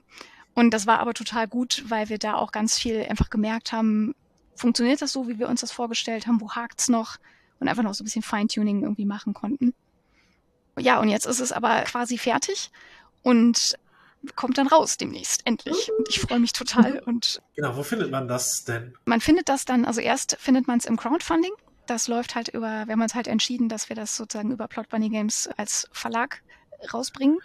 Und jetzt als Verlegerin gesprochen, organisiere ich halt das, dann das Crowdfunding. Das wird Ende Februar losgehen. Genau, genauer Termin. Wenn dieser Podcast ausgestrahlt wird, kennt ihr den genauen Termin. so, ich kenne ihn jetzt gerade noch nicht. Und läuft dann bis ungefähr Mitte März. Da kann man halt zuallererst das Spiel bekommen, wie gesagt, auf Deutsch, auf Englisch, als PDF oder gedruckt. Und hinterher gibt's das natürlich auch auf der Plot Bunny Games Website. Ja, und was ich vorhin schon gesagt habe, ich habe ja gesagt, das basiert auch so ein bisschen auf unseren eigenen Queerbar-Erfahrungen. Wir haben nämlich beide komplett unabhängig voneinander Erfahrungen, also auch langjährige Erfahrungen ähm, mit so selbstorganisierten Queerbars gehabt. Bei mir so Mitte der 90er bis Mitte der 2000er, bei Sandra Ende der 90er bis spätere 2000er. Also auch so zeitlich eine, eine große Überschneidung. Bei mir waren es halt irgendwie, also ich habe hab wirklich über, über zehn Jahre äh, ehrenamtlich Kulturveranstaltungen gemacht. Mit, äh, einem queeren Team in wechselnder Besetzung von Größenordnung so von Lesung für 15 Gäste bis Party für 300 und äh, sehr, sehr viel dazwischen. Hab davor, danach natürlich auch irgendwie noch in queeren Teams alle möglichen Sachen gemacht. Zeitschriften, Veranstaltungen, Mailinglisten, Internetforen und so weiter und so fort. Und queere Räume sind mein sozialer und kultureller Hauptbezugspunkt für mein fast komplettes Erwachsenenleben, weil ich eben auch schon so lange in queeren Räumen unterwegs bin, habe ich eben auch viele Veränderungen mitgekriegt, sowohl von konkreten Räumen als auch eben so allgemein kulturell, politisch gesprochen. Und was sozusagen Sandra und mich auch wieder verbindet, ist eben so dieses Do-it-yourself-Prinzip. Also wir möchten gerne, dass es existiert, also machen wir das. Das ist Serena, du hattest es ja vorhin auch äh, gesagt, von wenn es das nicht gibt, dann mache ich es halt selber. Eben auch so diese relativ niedrige Schwelle zwischen du gehst da rein und bist Gast und konsumierst und du machst mit. Das kann halt sehr schnell gehen, weil ja wir alle mal irgendwie als Gast zuerst da waren und dann halt irgendwie so reingerutscht sind und mitmachen. Ja, die Frage ist, die, die Frage, wann findet es das nächste Mal statt? Haben wir schon einen neuen Termin? Kann dazu führen, dass du den neuen Termin organisierst.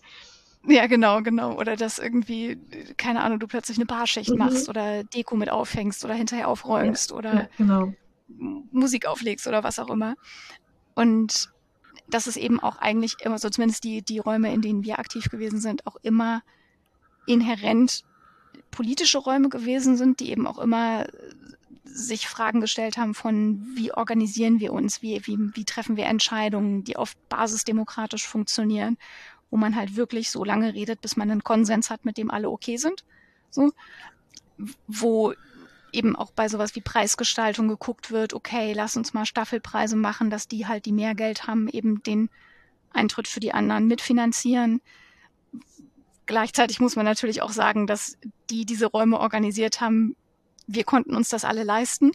So, weil wir entweder irgendwie uns mit Studijobs über Wasser halten konnten und dann einfach Zeit hatten oder eben anderweitig irgendwie teilweise auch von Eltern finanziert wurden oder eben durch Berufe, die das, die das ermöglicht haben. Das muss man sich leisten können, das können nicht alle. Das muss man fairerweise auch dazu sagen.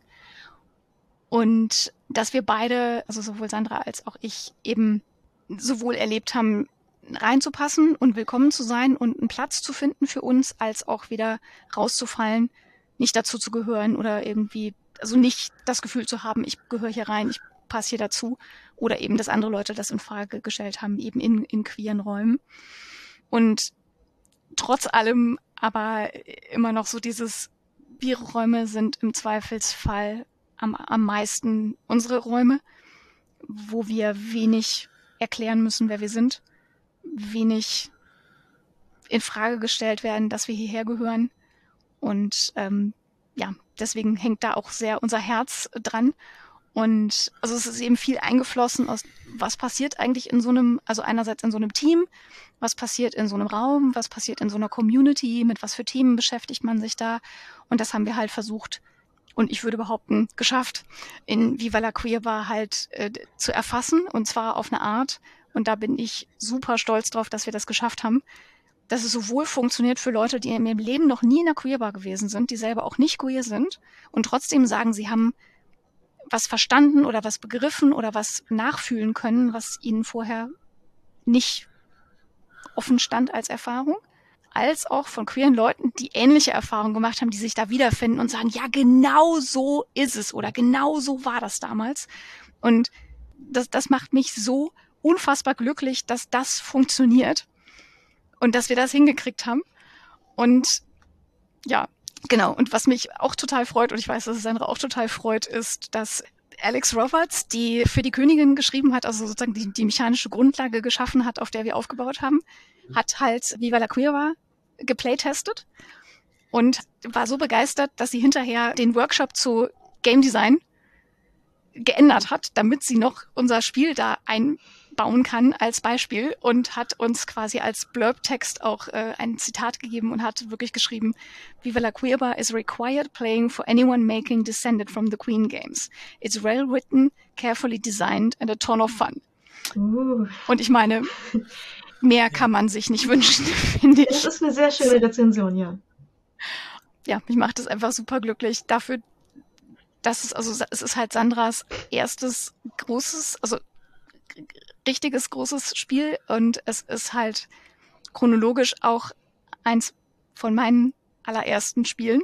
Die sind dann andere früher fertig geworden und früher mhm. veröffentlicht worden, aber das ist halt, wir haben wie gesagt ähm, im Mai 2021 damit angefangen und äh, ich freue mich total, dass wir das, dass wir geschafft haben, das umzusetzen, was wir machen wollten in unserem Design. Und ja. Mhm. Dann würde ich mal ein bisschen ja. ins Design schauen, nämlich äh, wie stellt Viva la Queer das Gefühl her, dass es das eine Bar ist, die man da bespielt? Also was macht es zu einem Barspiel? Naja, im Grunde, dass sich alle Fragen auf diese Bar beziehen. Also dass eben, ich habe ja vorhin schon, schon ein paar Beispiele genannt, also dass es eben um Veranstaltungen geht, die in der Bar stattgefunden haben oder Gäste, die diese Bar besuchen oder das Team, das diese Bar halt organisiert. Und ich meine, so zwei, drei Fragen könntest du wahrscheinlich auch irgendwo anders mitnehmen und einfach als Beziehungsfrage verwenden. Aber ja, die Bar ist halt das Zentrum. Also das Setup, das sollte ich vielleicht auch noch erzählen. Das Framing des Spiels ist halt, du ist dann im Sinne von deine Figur, ist halt queer. Du bist Teil der queeren Community. Die Bar gehört auch zu dieser Community und du arbeitest in irgendeiner Form in dieser Bar mit. Und jetzt ist sozusagen kurz vor einem wichtigen Jubiläum dieser Bar und du sitzt in der Bar, wartest auf die anderen, um zu feiern und denkst so über deine Zeit in der Queerbar nach. Und das ist sozusagen die, die Einleitung. Und dann kommen die Fragen und am Schluss beantworten mhm. alle Figuren halt die Frage, was ist dein wichtigster Wunsch für die Zukunft der Queerbar? Du kannst gar nicht woanders hin mit dem Spiel als über die Bar sprechen. Mhm. So, genau. Genau.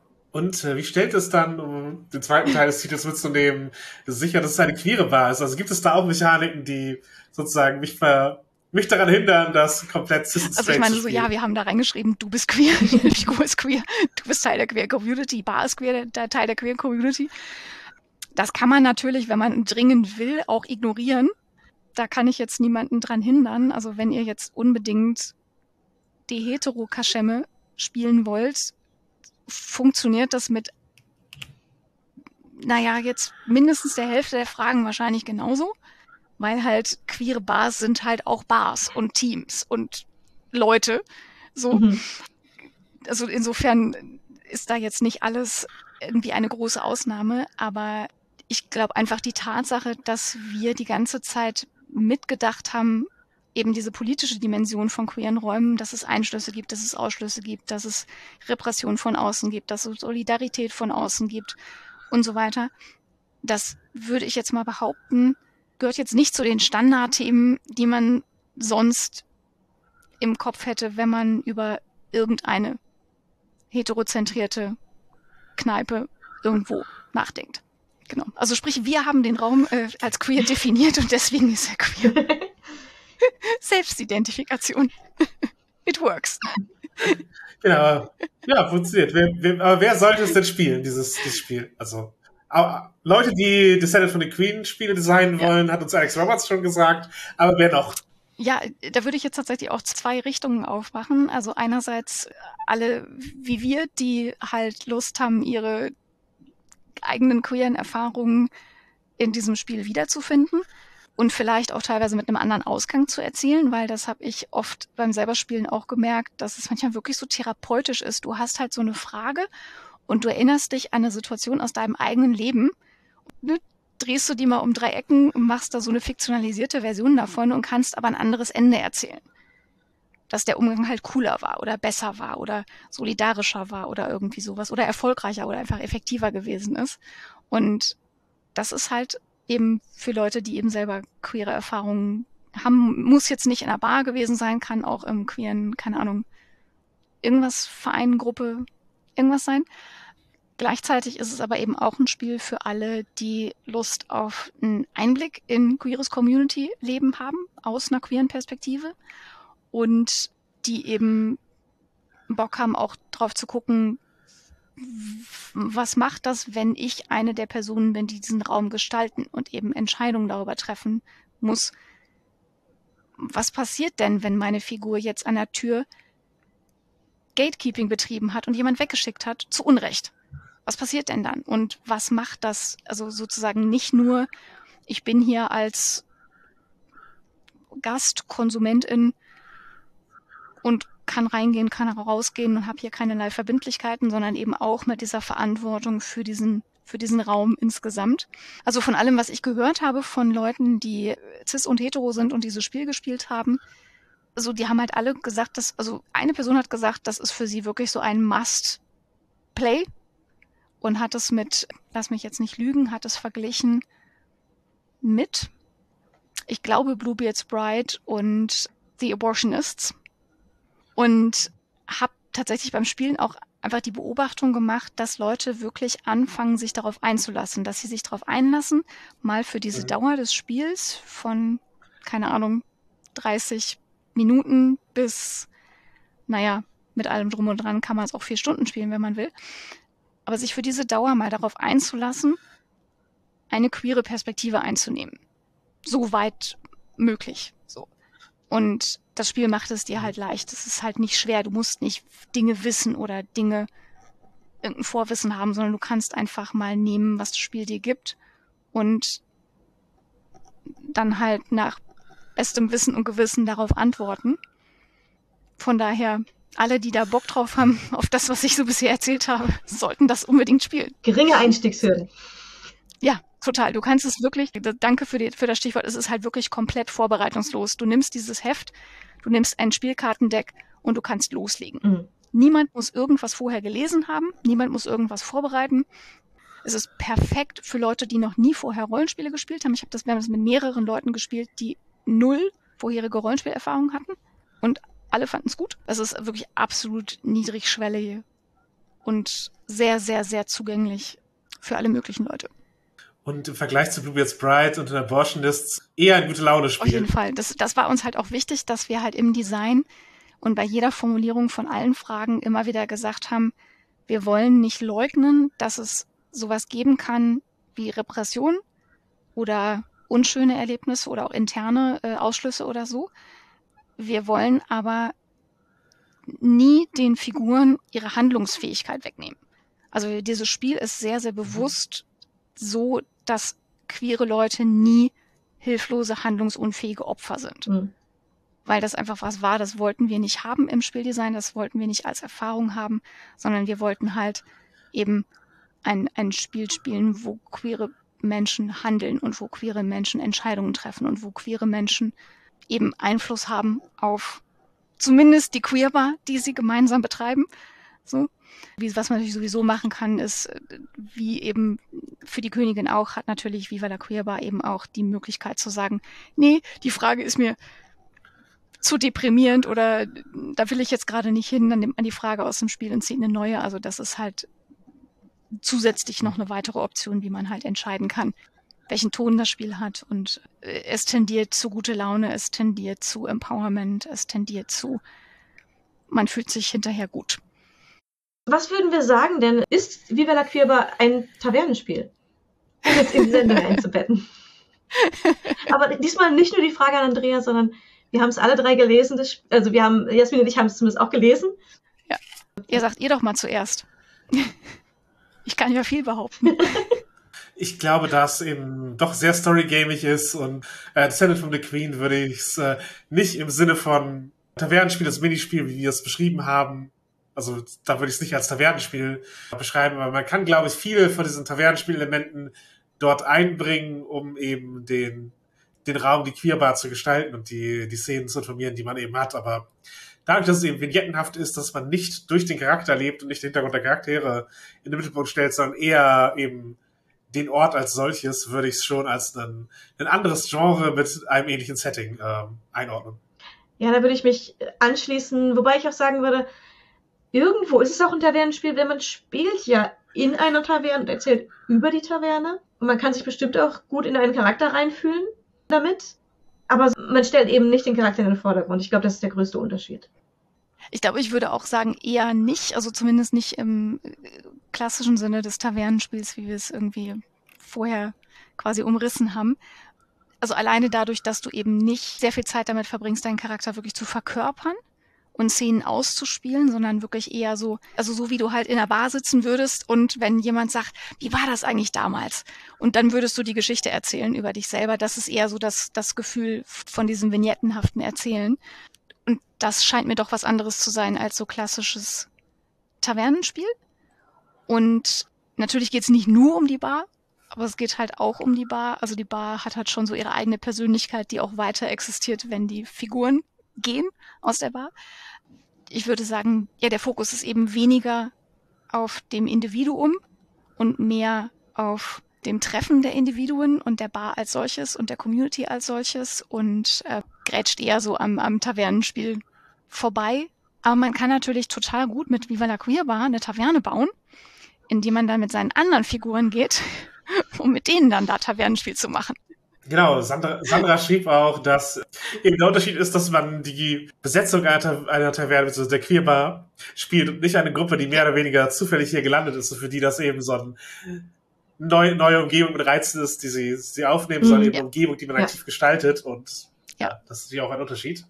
Ja, ich würde jetzt, wo wir viel über Tavernenspiele so gesprochen haben, das ist kein Tavernenspiel, das ist für viele Leute, oder kein klassisches, ist für viele Leute wahrscheinlich auch was Gutes, weil Tavernenspiel hat halt nicht unbedingt äh, immer den, den besten Ruf. Also oft ist es halt so ein, das ist doch nur Tavernenspiel oder ich bin nicht fürs Tavernenspiel hier. Also, dass das auch ein Szenentyp ist, der den Leuten unangenehm in Erinnerung ist. Und wenn man dann solche Erfahrungen hat, wie wir sie eben auch zuteil haben, dass man reingeworfen wird, zu wenig Input bekommt und, und gesagt bekommt, jetzt spielt mal irgendwie was, kann man auch verstehen, warum.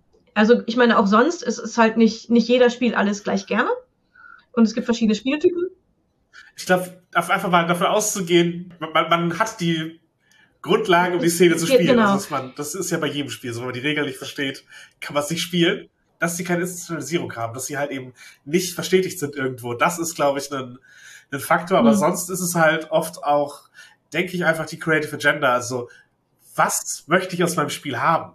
Und trägt Tavernenspiel als, als Szenentyp ja. dazu irgendetwas bei? Oder ist es eher ein Hindernis für das, was ich erleben will? Ja, ich habe schon wieder ein Anekdötchen dazu. Das war nämlich auch wieder, wie gesagt, ich habe gar nicht so furchtbar viele Tavernen-Szenen gehabt in mhm. Trat-Games, aber es war auch wirklich dieses, ihr seid in einer Taverne, ihr kommt jetzt in die Stadt und, und dann erlebt ihr da jetzt Leute und dann kommt halt irgendwie so dieses, und was macht ihr jetzt noch was? Und ich dachte halt, naja, ich bin ja für das Abenteuer hier und wir wollen One-Shot spielen, also geht meine Figur tendenziell direkt schlafen, weil nächster Morgen, ich möchte Abenteuer, so, und dann alle anderen, ja, nee, also ich fange erstmal an und dann hole ich meine Laute raus und dann hat der Spieler noch Musik eingespielt und ich die ganze Zeit nur so, hä? Aber weil wir halt vorher nicht drüber gesprochen hatten, was das soll und mhm. wie das reinpasst und hätten wir da kurz drüber geredet, wäre es wahrscheinlich voll okay gewesen. Ich habe dann auch gesagt, ja gut, also nee, wenn ihr jetzt die ganze Zeit in der Taverne seid, dann will ich jetzt nicht, dass meine Figur allein im Bett liegt, das ist ja langweilig für mich. So. Und habe dann gesagt, nee, dann ist sie doch noch da. Aber ja, genau, man muss halt kurz im Zweifelsfall checken, was man gerade will und sich einig werden, dass man da halt Bock drauf hat. Genau. Und was halt oft auch so ist, ist dann Tavernenspiel ohne Ziel. Also niemand hat eigentlich gerade Interesse an dieser Szene, aber es wird halt trotzdem irgendwie gespielt, weil es dazugehört. Das ist natürlich auch nie zielführend, sondern ja, Langeweile ausspielen. Ja, kann man natürlich konsensuell machen als ein Szenentyp, aber prinzipiell würde ich drüber rüber, würde ich halt drüber skippen. Und wenn halt die SL auf die Spielenden wartet. Da passiert halt nichts. Und die spielen eigentlich nur auf den Plot. Und, mhm. äh, und man es nicht auf der Metaebene klärt. Genau. Dieses so, wir müssen jetzt halt einfach Schritt für Schritt weiterspielen, bis alle im Bett ja. sind und dann passiert was. Vorspul, Vorspul. Ja, dann, dann lieber die Frage stellen, äh, will noch irgendjemand was Wichtiges tun, bevor er ins Bett geht, oder können wir skippen? Genau genau, es, es braucht halt irgendwie einen Gesprächsbedarf ja. in der Szene. Das ja. kann halt eben dieses Mitteilungsbedürfnis über den eigenen Charakter sein, das kann dass man, sein, dass mhm. man an dem Charakter von jemand anders interessiert ist, aber es, es braucht irgendwas, über das man reden möchte ja. oder im Moment, den man erleben möchte. Und Barbie-Spiel ist halt auch irgendwo ein bisschen Voraussetzung. Wenn mehrere Beteiligte oder auch nur ein Beteiligter gar kein Interesse daran hat, Charaktere auszuspielen, dann wird diese Person auch kein Interesse daran haben, diese Szene zu spielen. Oder wenn kein Hintergrund für den Charakter da ist, den man ja. erfahren kann halt. Ja. ja. Ja, oder wenn du so wie ich, wenn deine Figur tief in die Welt ja. eingebettet ist, du aber als Spielerin überhaupt keine Ahnung hast von den ganzen DSA-Feinheiten und dann sitzt du da und musst wirklich nach jedem Satz sagen, würde das meiner Figur jetzt was sagen? Erklär mir nochmal auf der Metaebene Bedeutung, dann hat man halt nicht nur selber keinen Spaß, sondern du verdirbst auch den anderen den Spaß, selbst wenn die mhm. im Grunde gerne über DSA-Details rumnörden kriegen die aber ja auch nicht das, was sie eigentlich wollen in der Szene, nämlich einfach ihre Figuren ausspielen.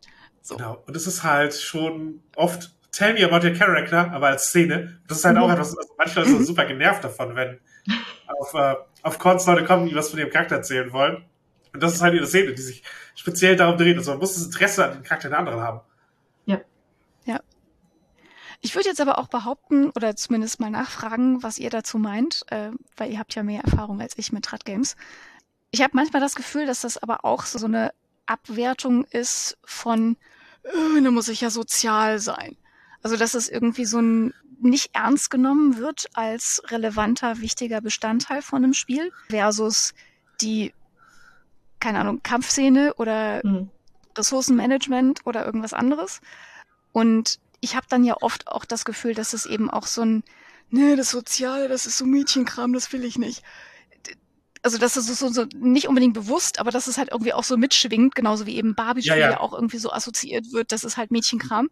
Allein wegen durch die Benennung kann man ja, das genau. erkennen. So, ich meine, sollte man reclaimen, meint ihr, das schwingt für Leute auch mit in, in diesem schlechten Ruf und mache ich nicht gerne, will ich nicht? Ja, ich, ich glaube schon. Eben diese, ich sag mal, dieser Tunnelon-Slang, wo Barbie-Spiel halt herkommt, mhm. das ist halt einer, der sehr gamistisch denkt. Und für mhm. die ist halt Immersion kein Wert oft. Und für die ist eben auch Charakterspiel kein Wert oder halt auch Story oft gar nicht. Mhm. Die, die wollen vor allem Kämpfe auswürfeln und gut sein in dem, was, was sie an Regeln äh, herausgefunden haben ja, mhm. herausforderungsorientiert. Das Spiel halt oft und mhm. auch soziale Szenen sind herausforderungsorientiert. Und das ist halt bewusst da nicht drin. Und genauso wie im Barbie-Spiel ist ja halt auch ein bisschen das drüber lustig machen, außerhalb der Herausforderungen zu spielen und dafür sogar Spielzeit oder die wichtige Währung Abenteuerpunkte zu verschwenden. Und mhm.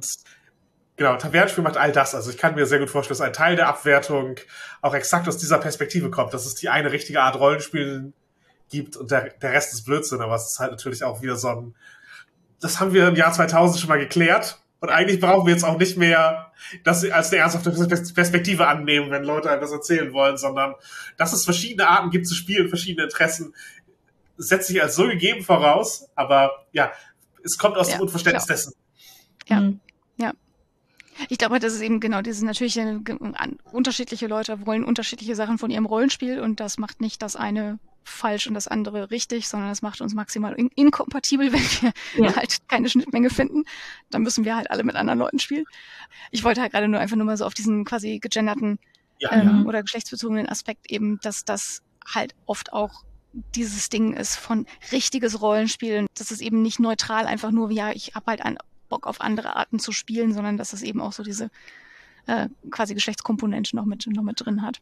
Ja, auf so. jeden Fall. Die, die, ja. ist, die ist sicherlich dabei drinne. Ähm, ich glaube, das Größte, das wir schon hatten, ist eben, es gibt unausgesprochene Regeln, die eine Barriere darstellen, um Tavernenspiel mhm. zu haben. Und äh, ja. es gibt natürlich verschiedene Arten, wie das doch versucht wird im Spiel umzusetzen. Also wir haben ja jetzt schon ein bisschen was über die Queerbar herausgefunden, eben mit den, den Zufallstabellen als Input, aber ich glaube, es ist auch wert, sich anzusehen, wie eben Spielmechaniken ins Tavernenspiel dann doch reinkommen in verschiedenen anderen Spielen, die es sich eben irgendwo als Ziel gesetzt haben, diese Art von Szene oder Raum darzustellen. Und ja.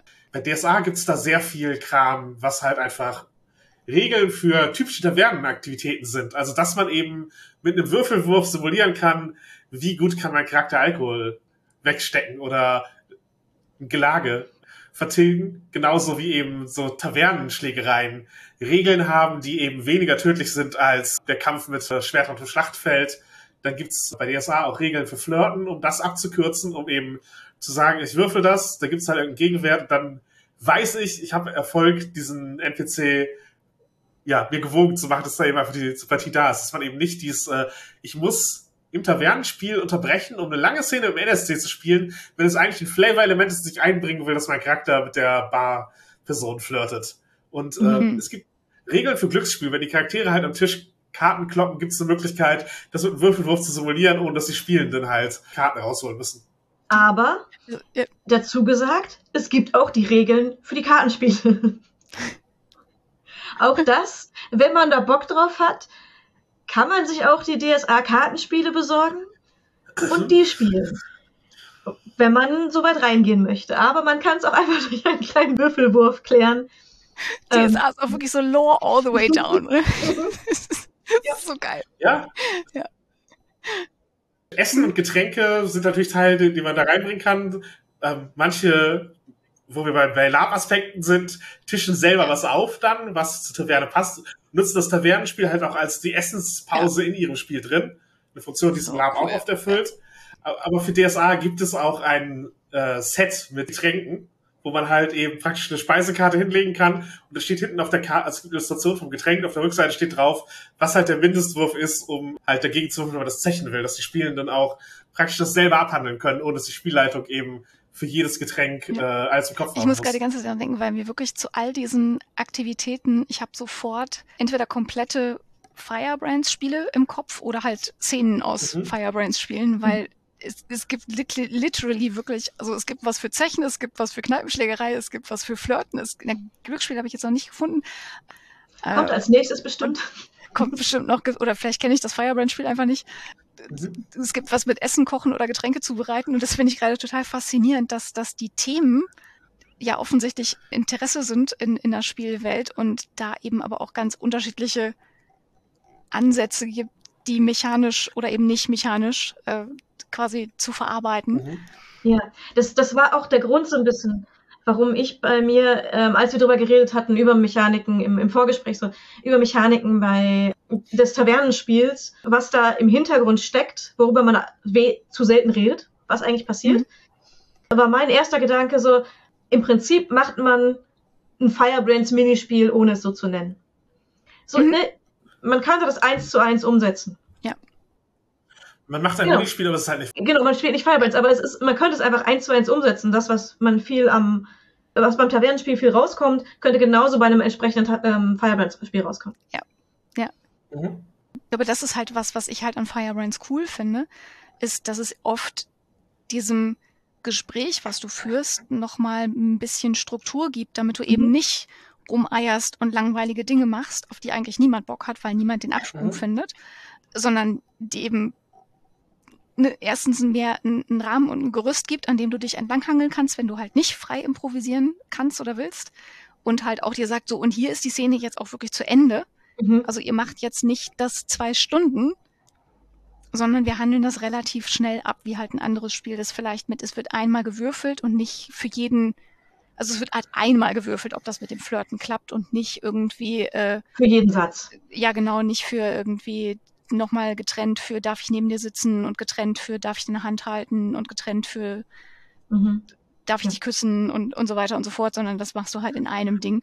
Und ähm, da kannst du halt einerseits ein Firebrand-Spiel nehmen und sagen, nee, also jetzt hier ein Annäherungsversuch in, aus, aus Fräulein Wernbooks zum Beispiel, was da reinzoomt und sagt wirklich, nein, lass uns wirklich jeden einzelnen Schritt dieses Annäherungsversuchs erzählen, aber halt nicht unendlich, sondern entweder bis wir abblenden oder bis jemand gegangen ist oder bis ihr unterbrochen werdet. Oder du zoomst halt raus und machst das so auf der Monster Hearts Ebene von Turn Someone On und dann Da ergeben sich Dinge. kommt halt irgendwie, Ja. klappt's oder klappt's nicht und dann geht halt die Szene im Zweifelsfall an einer anderen Stelle weiter. Ja, bei einem, beim Thread Game muss das halt, wenn es von den Spielenden nicht automatisch kommt, was ja passieren kann, das kann ja einfach laufen. Und wenn es nicht perfekt funktioniert, dann muss halt dieser Rahmen so ein bisschen von der Spielleitung gegeben werden. Mhm. Ja, da kommen dann halt so Ereignisse rein, die, die reingege reingegeben werden, wo man auch Zufallstabellen oder so haben kann. Die Gäste, die reingegeben werden. Auch das Gebäude einfach äh, im Zweifel mit, mit Bodenplan oder irgendwas. Ja, ich glaube, ich glaub, das ist halt auf jeden Fall ein, ein Ding, dass man einfach, also Sachen, dass man Mhm. sich diesen Ort vorstellen kann und Anspielstationen hat, mit denen man navigieren kann. Eben Wirtsleute, Andere Gäste. Bedienende, Ja. oh, Gäste. Genau.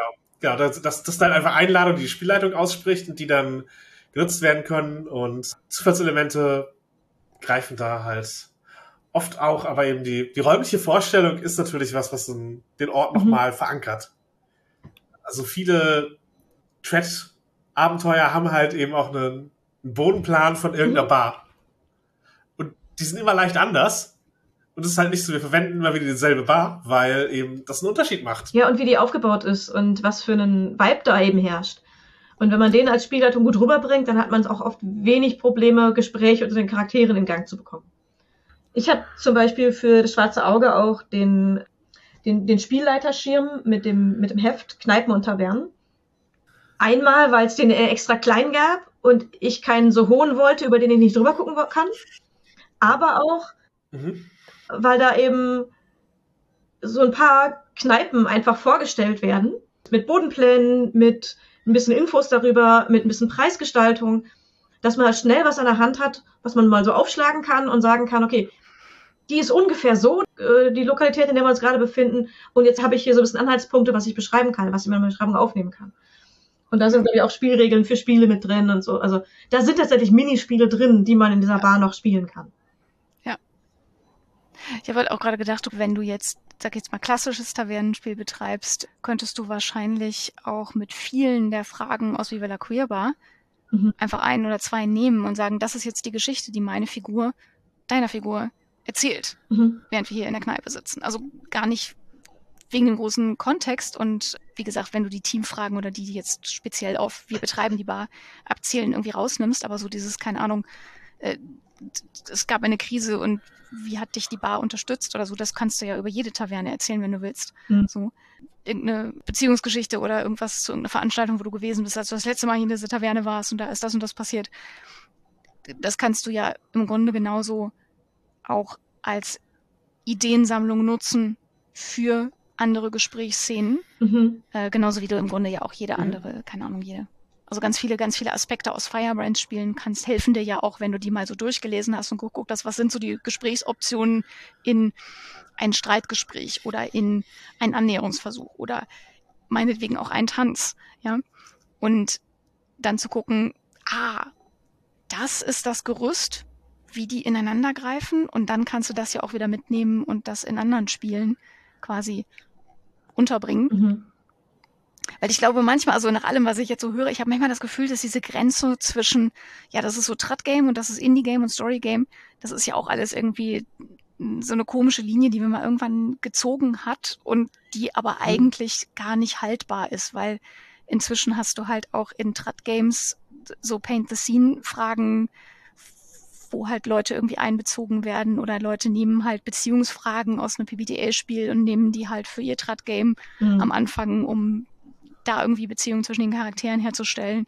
Und gleichzeitig ist eben auch diese, auch in die andere Richtung, die Trennung gar nicht so hart, weil du ja auch in Indie-Games ja, ne, du ziehst eine Spielkarte und dann hast du eine Frage, ist ja auch eine Zufallsmechanik und ist am Ende auch nur eine andere ja. Version von Würfeltabelle, mhm. wo du halt einen Zufallsinput bekommst und ja, also ich glaube, das finde ich auch eine schöne Erkenntnis dieses Sprichs, dass so diese ganzen Grenzen gar nicht so hart sind, dass es manchmal natürlich Sinn macht, sie zu ziehen, damit man analytisch über diese Tendenz und die andere Tendenz reden kann. Aber dass es am Ende einfach auch so, super viel Überlappungen und Schnittmengen gibt und weil ja auch die meisten Leute nicht nur ein einziges Spiel spielen, sondern eben auch unterschiedliche Spiele und unterschiedliche Systeme.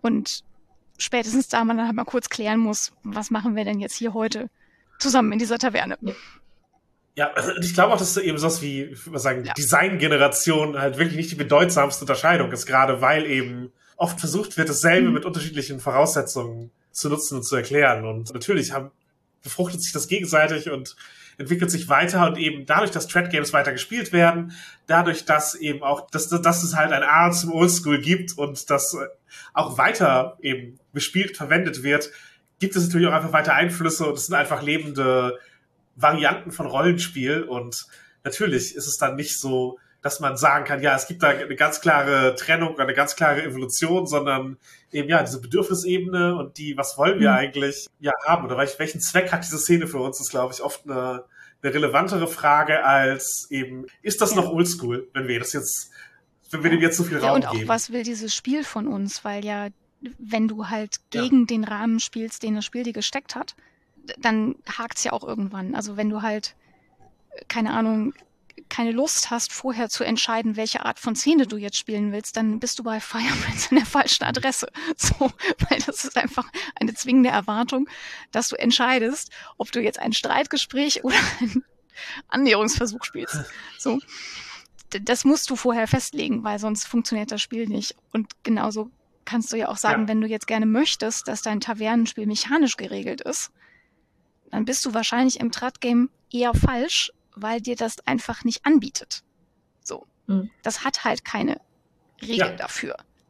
Du kannst Regeln, die es gibt, in dem Spiel nutzen, aber es gibt halt keine mhm. umfassende Regel für ja. so funktioniert Tavernenspiel. Ja. Andererseits, wo ich jetzt drüber nachgedacht habe, bietet sich Viva Lackierbar natürlich auch da für die Spielleitung sehr an, wenn die ihre Bahn ein bisschen ausgestalten wollen und ein bisschen Vibe reinbringen wollen, einfach mal so eine Spielkarte ziehen. Mal gucken, mhm. äh, was einem die Tabelle so anbietet und die Wirtsbevölkerung so ein bisschen mehr lebendig gestalten und dass die vielleicht was zu erzählen haben. Ja. Da würde ich das auch durchaus anbieten. Ja, total, total. Und du kannst letzten Endes, wie gesagt, du kannst halt auch einen Kaffee nehmen oder du kannst halt auch ganz viele dieser Fragen relativ einfach adaptieren für irgendwelche anderen Orte. Also vielleicht ist es, keine Ahnung, dann halt ein Laden und keine Bar oder es ist die Bibliothek. Mhm. Und auch da funktioniert also gut, Bibliothek ist dann schon grenzwertig, was jetzt die Queerbar-Fragen angeht, weil die natürlich spezifisch ja. auf Gruppen und Veranstaltungen sind, aber es muss aber halt auch nicht alles für alles funktionieren. Also es ist okay, wenn es eben eine Art von Minispiel gibt, das nur in speziellen Dingen, also ich würde sagen, einer Creative Agenda Immersion funktioniert, wie halt eben Tavernenspiel und du kannst es halt mit eben Spielen wie Wonder Home die eben sich von der Tyranny of Story befreien wollen, sozusagen den Story-First-Ansatz bewusst ablehnen, besser umsetzen, als jetzt eben in einem PBTA-Spiel, das halt sehr Story-First ist. Und genau, es, ist, es muss halt nicht jedes Spiel für, für alles nützlich sein, nicht jeder, nicht alles, alles befruchten am Ende, sondern manchmal ist es okay zu sagen, hier, es gibt wie bei der Queerbau, das ist sehr gut dafür, queere Räume zu spielen. Und da, da, dafür sollte man sich's besorgen. Und nicht, weil man seine DSA-Bibliothek verbessern möchte. Und äh, auf der anderen Seite ist es halt auch, so, halt auch okay zu sagen, anzuerkennen, so, ja, es gibt im Brettspiel Szenentypen, die eine eigene Dynamik haben und die wert sind, betrachtet zu werden, die vielen Leuten eben ja. äh, was bedeuten. Ja, voll. Ist es bei mir, glaube ich, einfach so dieser Designimpuls. Ich mesche ja gerne mal so Dinge zusammen, die irgendwie nicht auf den ersten Blick zusammengehören und denke mir so, hm, könnte das funktionieren? Wenn ja, wie? Und außerdem möchte ich jetzt gerne, dass irgendjemand den äh, Viva la Queerbar Hack für eine Bibliothek schreibt. so und denke nebenbei darüber nach, wie man Viva la Queerbar hacken müsste, damit man noch nebenbei eine Karte der Queerbar malen kann, weil auch das kann man natürlich machen, wenn man da Bock drauf hat. Steht nur nicht in den Regeln. Ja. Ähm, ja, das ist aber mein Design-Brain. Ich finde es halt immer spannend zu sehen, was man so zusammenfügen kann und aus, dass man aus verschiedenen Spielen und wenn man auch mehr verschiedene Spiele einfach kennenlernt, das Wissen daraus und die Erfahrung daraus ähm, auch immer mitnehmen kann. Mhm. Zu Trade Games, zu anderen Indie-Spielen, zu was immer man spielen möchte, die, die Erfahrung, die man macht, bereichern immer weiter das Spiel. Ja, total. So, das total. finde ich halt immer schön zu sehen, wenn man, wenn man sich auf neue Sachen einlässt, wie es auch dann ein selbst in anderen Spielen weiter voranbringt, sag ich mal. Mhm.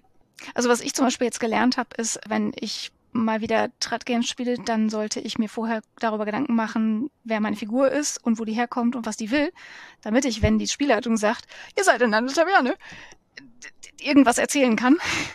So, was mir dann auch Spaß mhm. macht. Mhm. So und wo ich halt nicht da sitze und denke so, äh, so. Und das funktioniert natürlich in, in Spielen, die ein bisschen offenere oder weniger festgeschriebene Welten haben als DSA vermutlich besser, mhm. weil mit großer Wahrscheinlichkeit werde ich nicht äh, das intensive Quellenstudium betreiben, was ich tun müsste, damit ich das in DSA souverän machen könnte. So. Weil dafür gibt es viel zu viele andere coole Das kommt immer darauf an, wie sehr die anderen auch in die Lore eingehen möchten. Weil ja. Wenn da nicht irgendwelche Cracks dabei sind, die jetzt super tief in die Geschichte eindringen wollen ja. in ihrem Tavernengespräch, dann, dann geht es auch mit sehr wenig Wissen an sich. Ja. Ich habe mit harten Nerds, äh, harten ja, DSA-Nerds ja, damals. Das, das habe ich rausgehört. Das, ja, tatsächlich. Es ist wirklich. Äh, auch das Tavernenspiel in DSA erfordert nicht die tiefe Lore-Kenntnis, ja. wenn man mit den entsprechenden Leuten spielt. Das ist. Ja, das glaube ich. DSA ist natürlich sehr klassisch, was so Tavernenspielsachen angeht, aber es gibt natürlich auch Leute, die da sehr entspannt mit sind, äh, wenn man im Hintergrund ein bisschen was improvisiert oder einfach Yes End sagt zu ihren Lore-Dingen. Aber ja, es gibt auf jeden Fall auch noch viele andere Spiele, die wir noch gar nicht erwähnt haben, die sich eben mit Tavernen beschäftigen. Wir haben in letzter Zeit, also Andrea und ich, auf dem Plot Bunny Games Discord-Server ein paar davon angespielt, um ja auch ein bisschen für die queerbaren Kontext zu haben und einfach das Genre uns anzusehen. Bei mir ist das, äh, was ich geleitet habe, Midnight at the Oasis. Da geht es um eine Crossdressing-Bar im New York der 90er Jahre und die hat eben so einen Bodenplan als Kernmechanik, wo man eben seine Figur positioniert, je nachdem, in welcher Szene man sich gerade befindet, wo man hingehen will. Es gibt manchmal dieses Gefühl von so, ich möchte eigentlich mit einer Person die ganze Zeit reden in der Bar, aber wir kommen nicht dazu, weil die Party uns an unterschiedliche Orte zieht oder einfach andere Sachen parallel passieren, was halt auch irgendwie so ein realistisches Abendgefühl ist. Dieses, ich kann gar nicht alles schaffen und es passieren halt einfach Dinge und äh, wer zufällig am selben Ort ist, der ist die Person, mit der man redet. Hm. Aber es ist so real. Ich dachte gerade, aber genau so ist es doch. Du sitzt entweder quatsche dich irgendwo fest und kriegst nichts anderes mit, oder du bist die ganze Zeit auf der Tanzfläche, redest aber mit niemandem. Hm. Oder gehst ja, von also, Gruppe zu Gruppe und kriegst immer nur Teile der Gespräche mit. Ja, genau, genau. Weil du mit jedem genau. reden willst, aber dann immer ja. nur so nur so Bruchstücke mitbekommst. Und exakt diese Mechanik mhm. wird halt umgesetzt Super. durch die Nutzung des Bodenplans. Ja, das andere Spiel, was wir ausprobiert haben, das hatte ich moderiert. Das ist Stewpot, äh, Tales from a Fantasy Tavern von Takuma Okada. In, in einem relativ klassischen Fantasy-Setting wählt man halt eine Gruppe von AbenteurerInnen, die jetzt ihre AbenteurerInnen äh, Vergangenheit sozusagen an den Nagel hängen und sich in einer Stadt niederlassen und dort eine Taverne betreiben und andere Stadtjobs sozusagen äh, übernehmen.